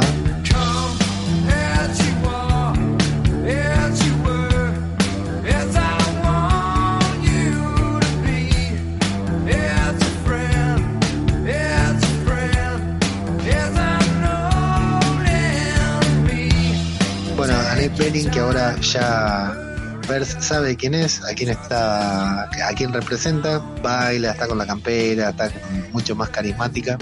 La amenaza diciéndole que ellos le dieron los poderes y Vers le dice que no, que ustedes no me dieron los poderes, ya sé, que no son, que no me dieron ustedes los poderes. Le dice que se los van a quitar, le dice que no tiene con qué combatirlo. Mientras tanto, vemos que escanean a Gus y su amenaza es alta. Vemos que escanean a Fury y su amenaza es baja. De normal a baja, dice. No, de, baja De normal a- de baja. No, de baja, De baja nula. luna. Es, es buenísimo y se ofende Fury con eso. Resulta ser, bueno, nos revelan que la inteligencia suprema, lo que habíamos entendido, era es casi una dictadura que lo único que quiere es exterminar a cualquiera que le lleve la contra, como por ejemplo a los Skrull. Ella le reclama que le la robaron, la robaron de su hogar, la robaron de su familia. Toda esa escena que están ahí en la inteligencia suprema que la lleva para un lado, para el otro, viste, que pasa como por un portal y queda suspendida en el aire, es maravillosa. Empieza a ver recuerdos de ella cayendo y ahí es cuando vemos esas imágenes de las tres, Carol Danvers, joven, pequeña y niña, levantándose de las caídas que habíamos visto previamente. Esta es la escena del autodescubrimiento, ¿no? La escena en la que Vers empieza a comprender qué es lo que puede hacer. Por, por un momento, por un momento en esta escena, eh, cuando pasa por varias, varias, varias cosas, por un momento me hizo recordar mucho al reino cuántico. Mira, Sí, es, es el autodescubrimiento de ella diciendo, no, es verdad, yo no soy una gay, yo soy una humana. humana, claro, porque le dice, sin nosotros eres débil, vemos los momentos en que se cae, sin nosotros solo eres una humana, en Hala naciste otra vez, Vers, ahí ella se ve levantarse, como decíamos, ascender, le dicen mi nombre es Carol, utiliza por primera vez sus poderes, se empieza a, a soltar, absorbe la energía de toda la nave y dice combatí mucho tiempo con una sola mano, ¿qué pasa si me suelto? Se saca el dispositivo que supuestamente le daba los poderes y no era que se los daba, sino que simplemente los limitaba. Y si no me equivoco, corregime vos, en ese momento en que saca todo su poder, se dice que se hizo binaria, ¿verdad? Exactamente. se hace binaria y eh, vemos una energía, un poder que eh, la verdad que sorprende para, el- para lo que venía siendo la verse de la película, esta mujer con, con esa potencia, con, con la fuerza la energía que desprende es, sensacional. Se suelta ella de la inteligencia suprema, algo que parece no había hecho nadie, libera a sus amigos, le pide a Fury que tome el tercer acto, no lo quiere tomar Y ahí eh, Gus el gato. Contame ese momento en el cine, el momento en que Gus saca los tentáculos dentro de la boca y agarra el Tesseracto. Eh, toda la gente se sorprendió, yo estaba esperando ese momento. Yo, en cada escena que aparecía Gus, yo decía, ahí, ahí, ahí se va a soltar, ahí va a agarrar los tentáculos. Ahí va a Lo, dila- lo dilataron bastante, ¿eh? Sí, sí, yo te- en el momento que aparece adelante de Talos, ese, ahí, cuando aparece adelante de Talos y no hace nada con Talos, ahí entendí que Talos es bueno también. Claro, Porque si no, automáticamente hubiese sacado los tentáculos. claro. Eh, no, fue un, fue un chiste terrible, fue sorpresa para toda la gente. Claro. Porque tenía, me acuerdo que tenía, un grupo, creo que eran, no sé, era una familia completa, eran los Bermudos, eran millones atrás, mira, toda la línea atrás era una familia. Y todas las mujeres estaban hablando del gatito, ¡ay, qué lindo el gatito! ¡ay, el gatito! ¡ay, ay, ay! Eh, me sale el chugui a veces. Gus, ¡ay, Gus, Gus, Sí. Gus! En ese momento, ¡ay, qué asco! ah! Eh, fue un momento muy, muy cómico. Yo lo estaba esperando hasta rato. Vale la pena hacer el comentario por si alguien no lo sabe, que en el cómic se llama Chewie, porque como el cómic es de esa época, lo hacían como referencia a Chewbacca de la Guerra de las Galaxias. Pero ahora no quisieron respetar el mismo nombre porque como la Guerra de las Galaxias Star Wars es tan actual, eh, no iba a aparecer una referencia noventera, entonces le pusieron Gus como el personaje amigo de Tom Cruise en Top Gun. Que casualmente termina estallando el avión y se termina muriendo. Claro, No lo mencionamos, Gus se come el Tesseracto. Claro, se come el Tesseracto y se queda con el Tesseracto no sé dónde. Y mm, entonces ella se, se lleva a la luchera para que la persigan a ella y darles espacio a los demás. Y también vemos lo que decías vos, a Gus hacerse cargo de una banda de soldados en un momento que estaban eh, en- encerrados y con los tentáculos derriba no sé a cuántos y Fury le dice, no, no me comas por favor.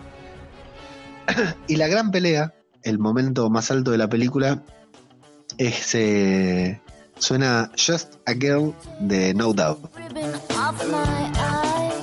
Ese Eh, tema, ese tema digo que si fuera mujer lo escucharía todos los días. Eh, es- eso habla de tu machismo. No, No tengo idea, ¿eh? Es, es un tema, es hermoso ese tema, me encanta ese tema.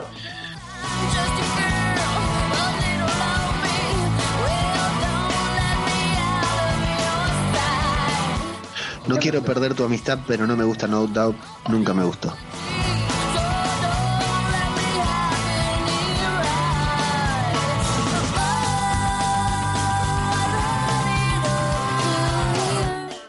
El riff que tiene la guitarra, el me encanta.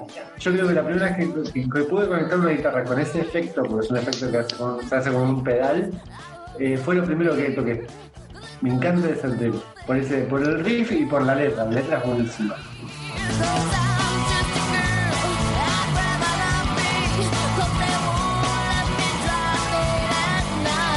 Eh, yo quería decir, esta película fue tildada, incluso antes de que la gente eh, la vea, de feminista. No sé por qué, como que era una película feminista, eh, políticamente correcta, de propaganda feminista. Yo la verdad que no vi nada de eso en toda la película. En toda la película vi una película de superhéroe normal.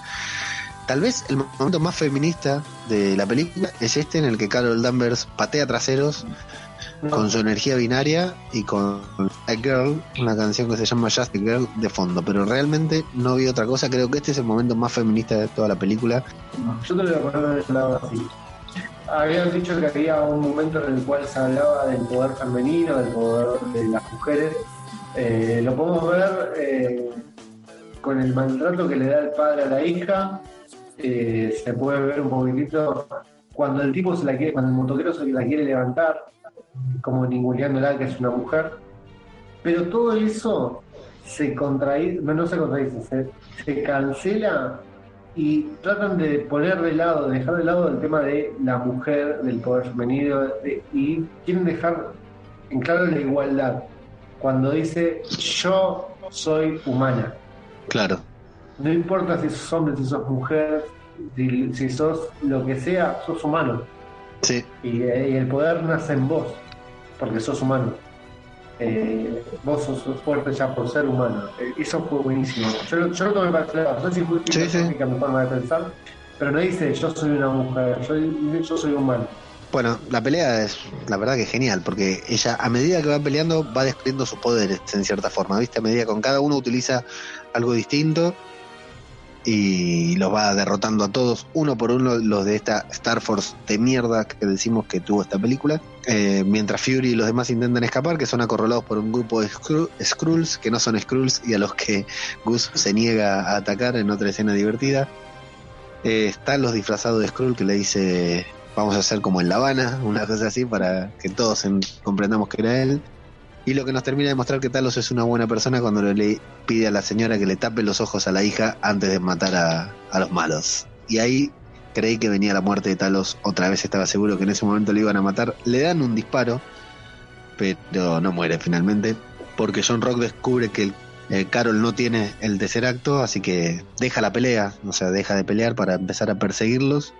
Y ahí es un gato y ratón porque Fury y Talos escapan en una nave piloteada excelentemente por María Rambo. Es el ABC de, de- de la- del pilotaje acá en, en la Tierra, ¿no? Te, te enseñan a, navegar, a navegar, a manejar, perdón, un F-16, Sí, un Boeing 747 y una nave inter- interplanetaria en el espacio sí, exterior. la, la verdad que es un, un gran un gran momento la- la- las escenas de, de las persecuciones en avión, a ella los percibe Minerva, como la, la elude con, con habilidad, digamos, con la habilidad como podés ver cualquier película de guerra de aviones y lo que se ve es la habilidad de la mina al combatir para eliminar a Minerva, que es una Kree, supuestamente más habilidosa, más poderosa, sin embargo la elimina una terrícola.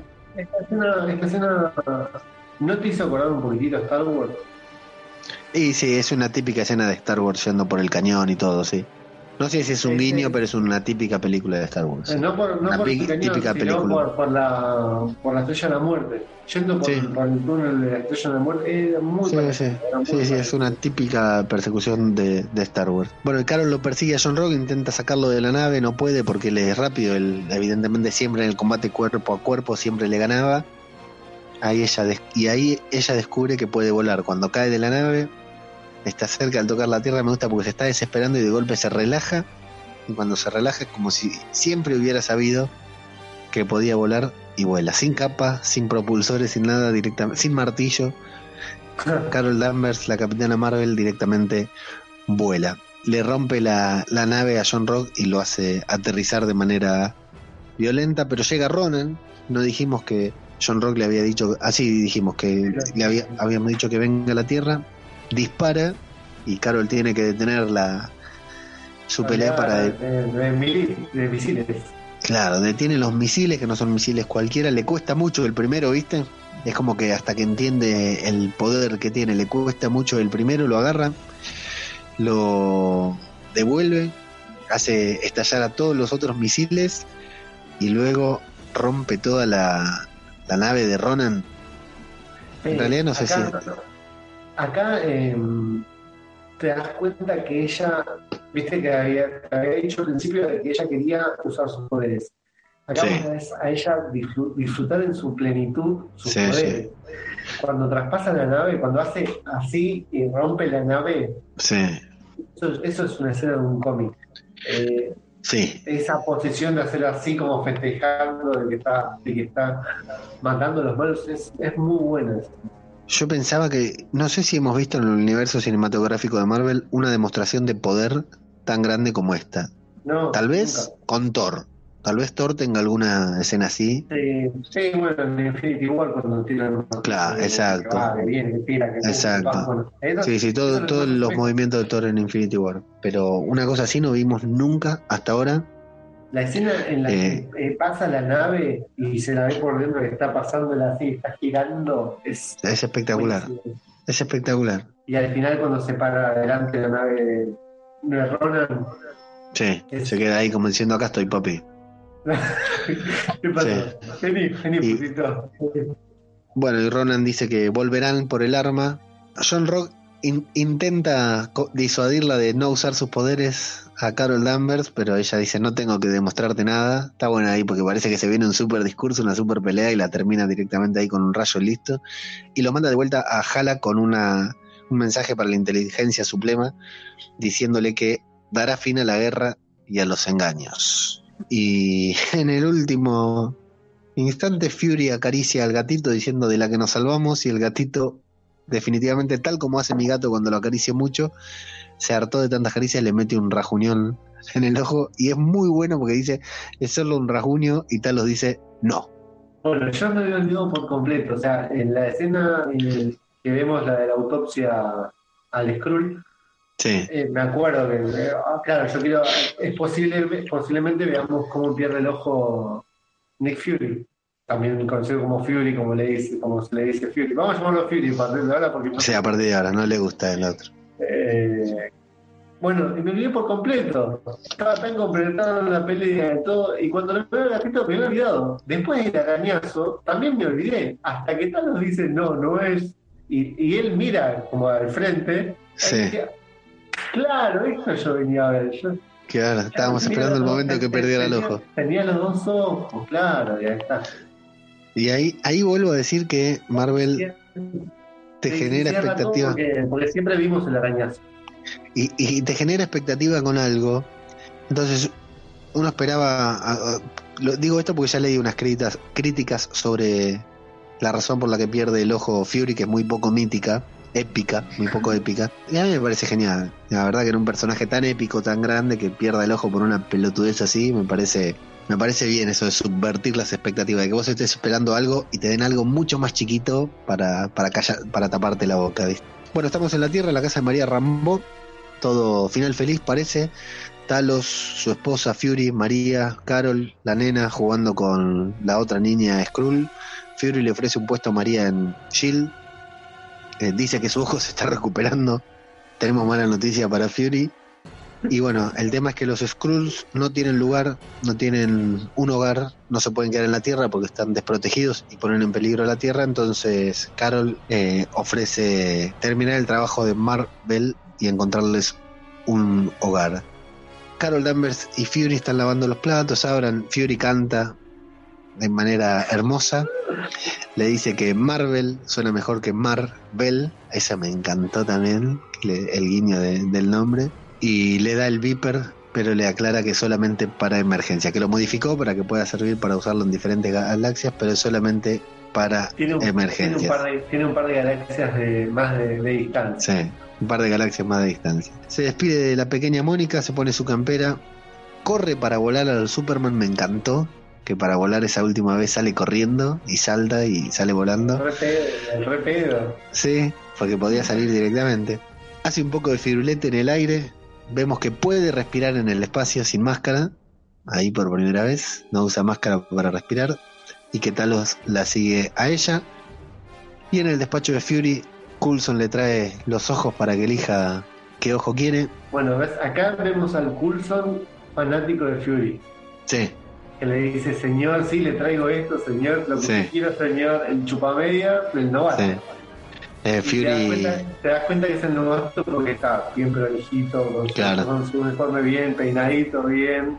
Vamos a hacer un tema aparte también. El CGI de la cara de Fury y de Coulson es impresionante. muy bueno. Es impresionante. Bueno. La verdad que es impresionante. Ya estamos acostumbrados, pero no deja de ser impresionante. ¿eh? Porque además es un protagonista, o sea, Fury está Sí. en toda la película. Está en toda la película, tuvieron- sí, sí. No es que tuvieron que hacer como en The Walking Dead, que te metían un tigre una vez por capítulo. Ve- Vemos que Fury mintió sobre la historia por la que perdió el ojo. Dijo, inventó algo bastante más, más épico, es muy bueno también.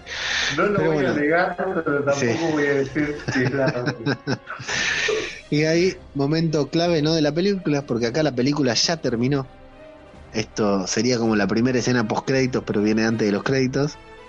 Fury dice que no tiene ni idea de qué otros riesgos intergalácti- intergalácticos existen y que su única, la única fuerza protectora tenía compromisos al otro lado del universo y que Shield no es suficiente para proteger a la Tierra. Necesitamos Ella- más. eh, Ella ah, ya se lo veía que estaba escribiendo en la computadora antes que entre Sí. Y estaba escribiendo algo en la computadora. que pone el proyecto iniciativa. Exacto. Necesitamos más, le dice. Dice Fury, armas, le pregunta Coulson, héroes. Dice, pero ¿y cómo, ¿dónde vamos a buscarlos? Y bueno, la encontramos a ella sin buscarla. Eh, se va Coulson, Fury vuelve a la computadora a tipear. Dice fase 1, dice iniciativa protectores. Esa estuvo buenísima. Ve la foto del avión de Carol Danvers en donde estaba la palabra Avengers, Avenger en singular. O sea que era su apodo, era el apodo de Carol Danvers, Avenger, era la Vengadora. Claro. Y, y ahí cambia la iniciativa en lugar de eh, iniciativa protectores, se llama iniciativa Vengadores con la música de Vengadores y todo. Piel de gallina. Sí, la verdad que fue un momentazo. Y ahí termina la película con un tema de Hole, Celebrity Skin, que también muy noventoso. Oh, make me over.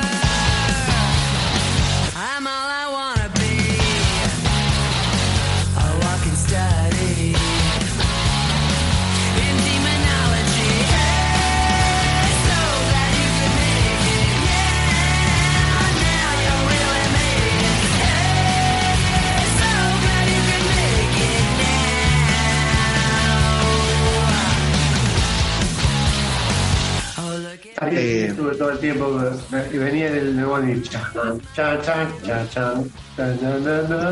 Es un tema.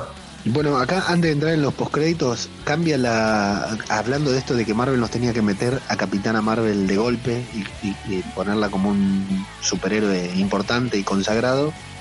No solo eso, sino que cambia eh, la mitología de la iniciativa Vengadores, porque se llama Iniciativa Vengadores por Carol Danvers. No es que ella va a entrar en la iniciativa Vengadores, siempre fue su iniciativa.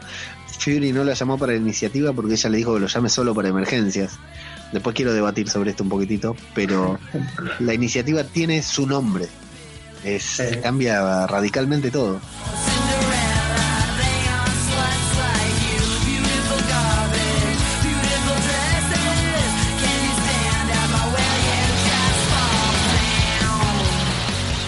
Escenas postcréditos. Primero escena post créditos que me morfé y no la viví como debía vivirse. El Viper, en primer plano. El Viper, el famoso Viper que nos dio esperanza en Infinity War. Está en el cuartel de los Vengadores. El Cap todavía está con barba. Lucas. Bueno, ya tanto no me había puesto a, a ver detalles. El- sí, estaba el-. El Cap todavía está con barba. Está con Natalia, están contando muertos. El Viper está conectado a una Natalia. fuente de energía. Natalia está con el pelo rubio. Natalia está rubia. Así que esto es recién llegados de Wakanda. Sí, No. muy, muy reciente. Muy No planteemos las dudas todavía, ¿eh? Conectado a una fuente de energía del Viper, el- están contando los muertos que hay, dicen que es peor de lo que imaginaban, no los muertos, sino los diezmados, hay que hablar con propiedad. No llegué a ver, eh, porque veía que era por países que estaba, era la, Ah, no, no presté atención. la cuenta. Sí, yo leí Kenia, leí Argentina. Ah, ¿te imaginas que aparezca Argentina? No, no, no, no, no, figuramos, no figuramos. Pero sí leí Kenia, o sea, se ve que la, la cuenta era por país. Aparece Rowdy, Saudi, dice, esa cosa dejó de hacer lo que hacía, los dos se preocupan, el Cap y Nat. Eh, en teoría no debería haberse detenido, pero lo hizo. Le piden explicaciones a, Bruce, a Banner. Le, dice que, que lo vuelvan a encender. Y Bruce dice que ni siquiera, ¿para qué si ni siquiera saben lo que hacen? Pero Natalia dice, bueno, pero Fury sí lo sabía y por algo lo será. No sé a quién le está mandando el mensaje, pero es importante. Manténganlo encendido y que lo avisen cuando tenga alguna respuesta. Se da vuelta y se encuentra cara a cara con quien, Lucas. con Carol Danvers, con Capitana Marvel. Algo que no te había dicho antes, en ningún momento se le dice Capitana Marvel. No, en ningún momento la mencionan como cap- Lo más cercano es el momento en que Fury le dice Marvel en vez de Marvel. Bueno, Pero sí, eh, aparece, aparece ella con el pelo largo, sí. Con el pelo largo, lacio. Eh, hasta se puede decir que está hecha con CGI prácticamente porque, Yo la noté medio rara a esa imagen. Está muy diferente a como la vimos en toda la película. eh, sí, por ahí el acostumbramiento de haberla visto con el pelo corto. Claro. Y ella les dice con cara de muy pocos amigos, pregunta dónde está Fury y termina. Sorpresa porque yo no esperaba ver una escena tan adentro de Infinity War o tan adentro de Endgame. Me sorprendió, pero Esta no solo tiene mucha gente, sino que es larguísima. es larga. Sí, Dura dos minutos y algo más o menos. Sí, es larga, es larga. Es larguísima para hacer una escena post crédito. fue una, una sorpresa. ¿Cómo fue el cine en ese momento? O no, no abren sus redes sociales o claramente sigan. No, es que hay gente, hay gente que vive en paz, hay gente que no vive con nosotros, hay gente que vive en paz. Bueno, toda esta gente vi- vivía en paz. Hasta es más, un chico atrás mío dijo, ven, nos quedamos para esto nada más. Para matarlo. Quiero analizarlo muy detenidamente porque son dos tomas, o sea, tenés la toma en la cual están viendo eh, la cantidad de muertos y de repente pasan a otra otra habitación. O sea, Sí, ¿es una, es una escena, ¿es una escena post ¿O es una escena de la película que va a venir? Hicieron esto con Civil War. Porque Sí. esa escena que vimos con Bucky, con Falcon y con. era parte de la película. Era parte de la película. Si esto Mm. es parte de la película, no nos están dando ningún postcrédito, nos están dando parte de la película. Y Puede ser, ¿eh? escena postcréditos. Es probable. Y esto cambia también eh, muchas imágenes, lo vamos a hablar en el próximo programa de podcast cinematográfico de Marvel, cambia muchas imágenes y muchos análisis que hicimos sobre el tráiler de Avengers Endgame, esta aparición repentina de Capitana Marvel en lo que creemos que son los primeros minutos de Avengers Endgame. Puede cambiar todo lo que vimos hasta ahora. Eh, antes de, del estreno, obviamente, se espera un nuevo, un nuevo avance, un nuevo tráiler de Endgame. Sí, que seguramente en este avance veamos a, a Carol Danvers claro, en el ya incluida. porque ya, ya se sabe que va a estar, ya se sabía que va a estar, pero ya está Sí, sí. incluida. Ahora, a mí lo que me la- llama la atención es que va a estar desde el principio de la película, porque el Cap está con barba. Gracias a, y, y Natalia está con el pelo rubio. Y Natalia está rubia. Así que va a estar de- movida. A no ser de que nos cambien Nos de mintiendo. todo. Claro, nos cambien bueno. el look, porque esto, agarrás un chabón que hace una que trabaja con la computadora, ¿qué querés? Sacarle la, la, la barra al capitán. Sí, sí. Tuc, tuc, y te la sacó. Es la mejor escena post créditos acá. Y, y yo creo que sí, al menos es la que más cosas me generó. Bueno. Eh, vamos a la segunda escena post créditos. Segunda escena postcrédito. Yo me había preguntado muchísimo qué es lo que pasaba con esto. Eh, en el momento. Primero vamos con la escena. La escena es muy sencilla. Vos ves el, es- el escritorio de Fury. En una Steadicam, o sea, está quieta la cámara, no se mueve, no hay acción, no hay nada, y ves a, a, Gus, no Chewie, Gus, lo ves subiéndose al, escritorio y ves que se empieza a ahogar. Y se ahoga, y se ahoga, y se ahoga. Y ahí todo, todo el cine, ¿eh? Ahí lo va a escupir. Va a escupir el tetracato. Lo va a escupir. Y yo dije, no creo que lo escupa. O sí, por ahí lo escupe. Va a terminar siendo una bola de pelo si le dejan ahí. O por ahí, ¿sabes hasta lo que llegué a pensar? Que se le ve a penitas algo azul y que lo cortan, inclusive. Eh, pero bueno, no, termina, termina vomitando el, el tercer acto. Y todo el mundo dijo, ah, era eso nada más. Es muy importante, Sí, porque estamos hablando del tercer acto, es la gema del espacio. Es algo Sí. muy importante en toda la trama. Y que la última vez que la vimos estaba en la boca, estaba en el estómago de un gato. ¿Cómo Sí. hicieron para sacárselo al gato? Lo mataron, Sí, lo abrieron y sacaron el tercer acto. No, bueno, ya sabemos que lo pasó en el tercer acto. Y luego ya sabemos. eh, se ve que retomaron el proyecto de Pegasus y exacto. Proyecto Pegasus se convirtió en Shield tal como es en la fase de, de los Vengadores. ¿Con cuánto, tengo miedo, ¿eh? ¿Con cuánto calificás esta película, Lucas? con un 4. Bueno, 4.2, te, te diría 4.2, mirá, pero eh, les Bueno, recordamos a los oyentes, tal vez a los que escuchan por primera vez o a los distraídos, que dividimos la puntuación. Vos le das una calificación de 1 a 5 y yo le doy una calificación de 1 a 5 y de ahí queda la calificación final. Vos le diste un 4, así que yo le doy un 4. Puntuación final. 8.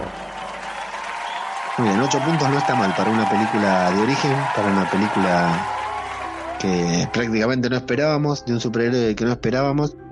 Como película de origen creo que lo tengo que analizar todavía porque la vi hoy, Lucas, ¿no? La vimos hoy, entonces todavía estamos muy en caliente, estoy muy contento con la película, pero creo que es la mejor o una de las mejores películas de origen del universo cinematográfico de Marvel.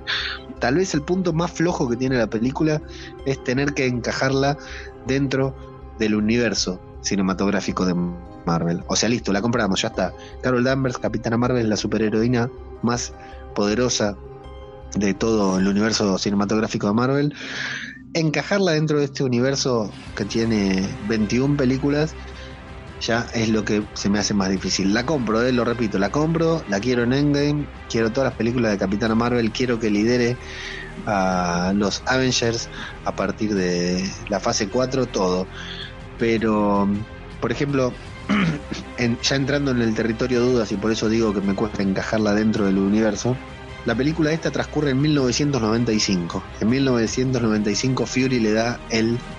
eh, eh, Carol le da el, el pager, el beeper a Fury para que se contacte con ella. Y él no la eh, y le inicia la iniciativa. Esto transcurre en, perdón, esto transcurre en 1995.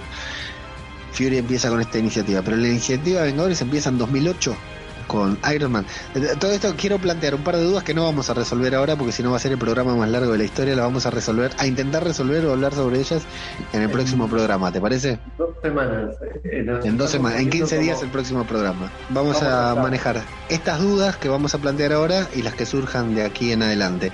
¿Por qué Fury tardó más de 20 años en comenzar con la iniciativa? No, más de 10 años en comenzar con la iniciativa, en 1995 a 2008. Me parece mucho tiempo. Y fundamentalmente, Sí, no, no, es que, a ver, primero les vamos a pedir las dudas que ustedes tengan, mm, comentarios, e-box. pueden contactar por Twitter, Twitter arroba Telegram, Radio de. Babel, Instagram Podcast UCM, y si no en Evox nos dejan acá la- las dudas, no para que las resolvamos, sino para que las planteemos. Eh, pero esta es una de las dudas que me surge de la película, ¿por qué Fury tarda tanto en crear la iniciativa de Vengadores? Y la otra es... Dudas, van a poner millones. Millones, porque lo que hace una película de Marvel es que te planta más dudas, Fabi. Sí, pero acá yo tengo unas, unas cuestiones. eh, por ejemplo, hablábamos del tercer acto, ¿no? El tercer acto lo había recuperado Howard Stark, según el universo cinematográfico de Marvel, en, Capi- en, Capitán, en Capitán América. Buscando al Capitán América, había encontrado el tercer acto y por eso ya Fury tenía, Shield tenía el tercer acto en Avengers. Y ahora parece que Fury, que Howard no lo había recuperado, salvo que lo vayan a explicar en otro momento esto, parece un bache enorme. Me parece muy raro este bache tan, tan grande, pero bueno. En, en Avengers Fury dice, hablando sobre Thor, hace un año que descubrimos que no estábamos solos, hablando, haciendo referencia a Thor 1, y que nuestras, no solo que, no- estábamos solos, sino que nuestras armas eran obsoletas. Eso dice Fury en Avengers, en la película de Avengers 1, lo cual acá nos muestra que Fury sabía desde hace mucho tiempo que no estábamos solos y de que nuestras armas eran obsoletas. Entonces ahí es como que perdió la memoria, se olvidó o un guionista le erró en algo. La que vos me planteaste que yo la había pensado, Lucas, ¿cómo encontraron el pager? El Viper de Fury. ¿Cómo Sí, saben eso- que ese Viper era de Fury? Claro, no, porque no, no habrán encontrado un Viper nada más. Ahí ¿Quién lo fue a buscar ahí para llevarlo al cuartel de los Avengers? Sí, no, eso ya Eh. es muy tirado a los pelos. Tengo otra.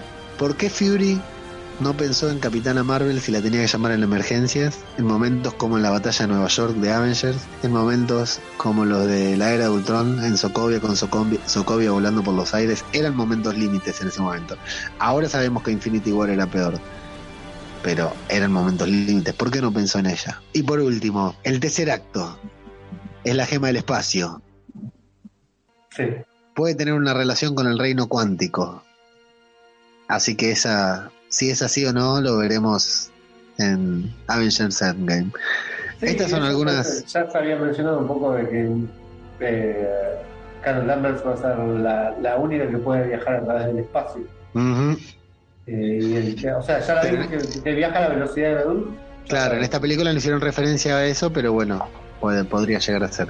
Estas son algunas de mis dudas, de nuestras dudas que tenemos sobre Avengers Endgame, sobre, eh, perdón, Capitana Marvel y cómo encaja en este maravilloso universo.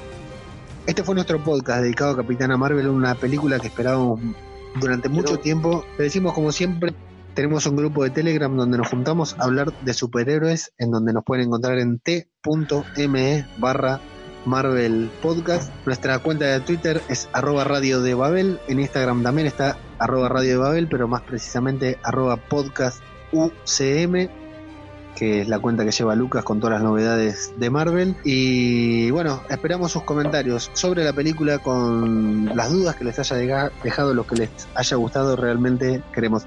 Tenemos una veda de spoilers en el grupo de Telegram, si a ustedes no les gusta enterarse, si no vieron la película, se pueden sumar igual. Por el momento no estamos manejando spoilers hasta dentro de 10 días más o menos. Lucas, ¿algo para declarar? No, nada. Eh, faltan eh, 30 y... ¿Cuántos días? No falta Para- nada. Para ver qué, cómo continúa todo esto. Arroba Mago Punky es mi compañero, así lo encuentran en Instagram. Muchas gracias Lucas por trasnochar, por quedarte acá. Muchas gracias a vos, Leo. Yo soy arroba ajeno al tiempo de todas las redes sociales y esto ha sido una nueva entrega de podcast cinematográfico de Marvel. En 15 días volveremos a estar aquí para seguir hablando las mismas boludeces y más. Muchas gracias a todos por escuchar y hasta la próxima.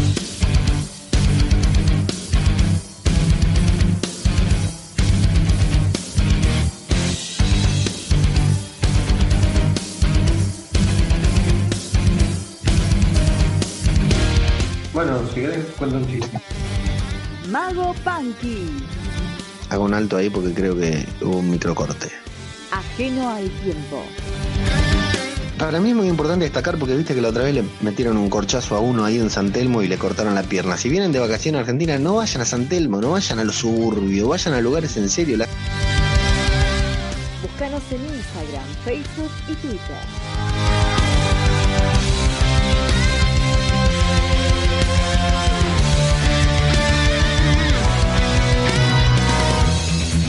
Yo creo que si, si iría con un psicólogo le hablaría de las películas de Marvel y no le contaría nada de mi Yo voy, voy a la psicóloga y le hablo de Marvel.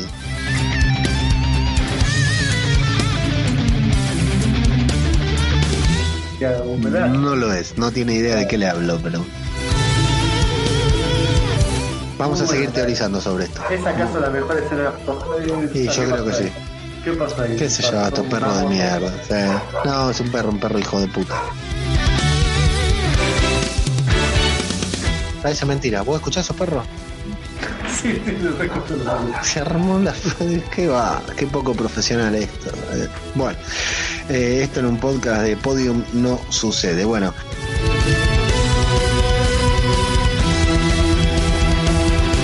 Sí, sí, yo te escucho bien. Lo que pasa es que no me da ganas de preguntarte todo otra vez lo que ya hablamos.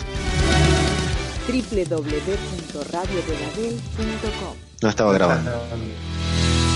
La concha de su madre.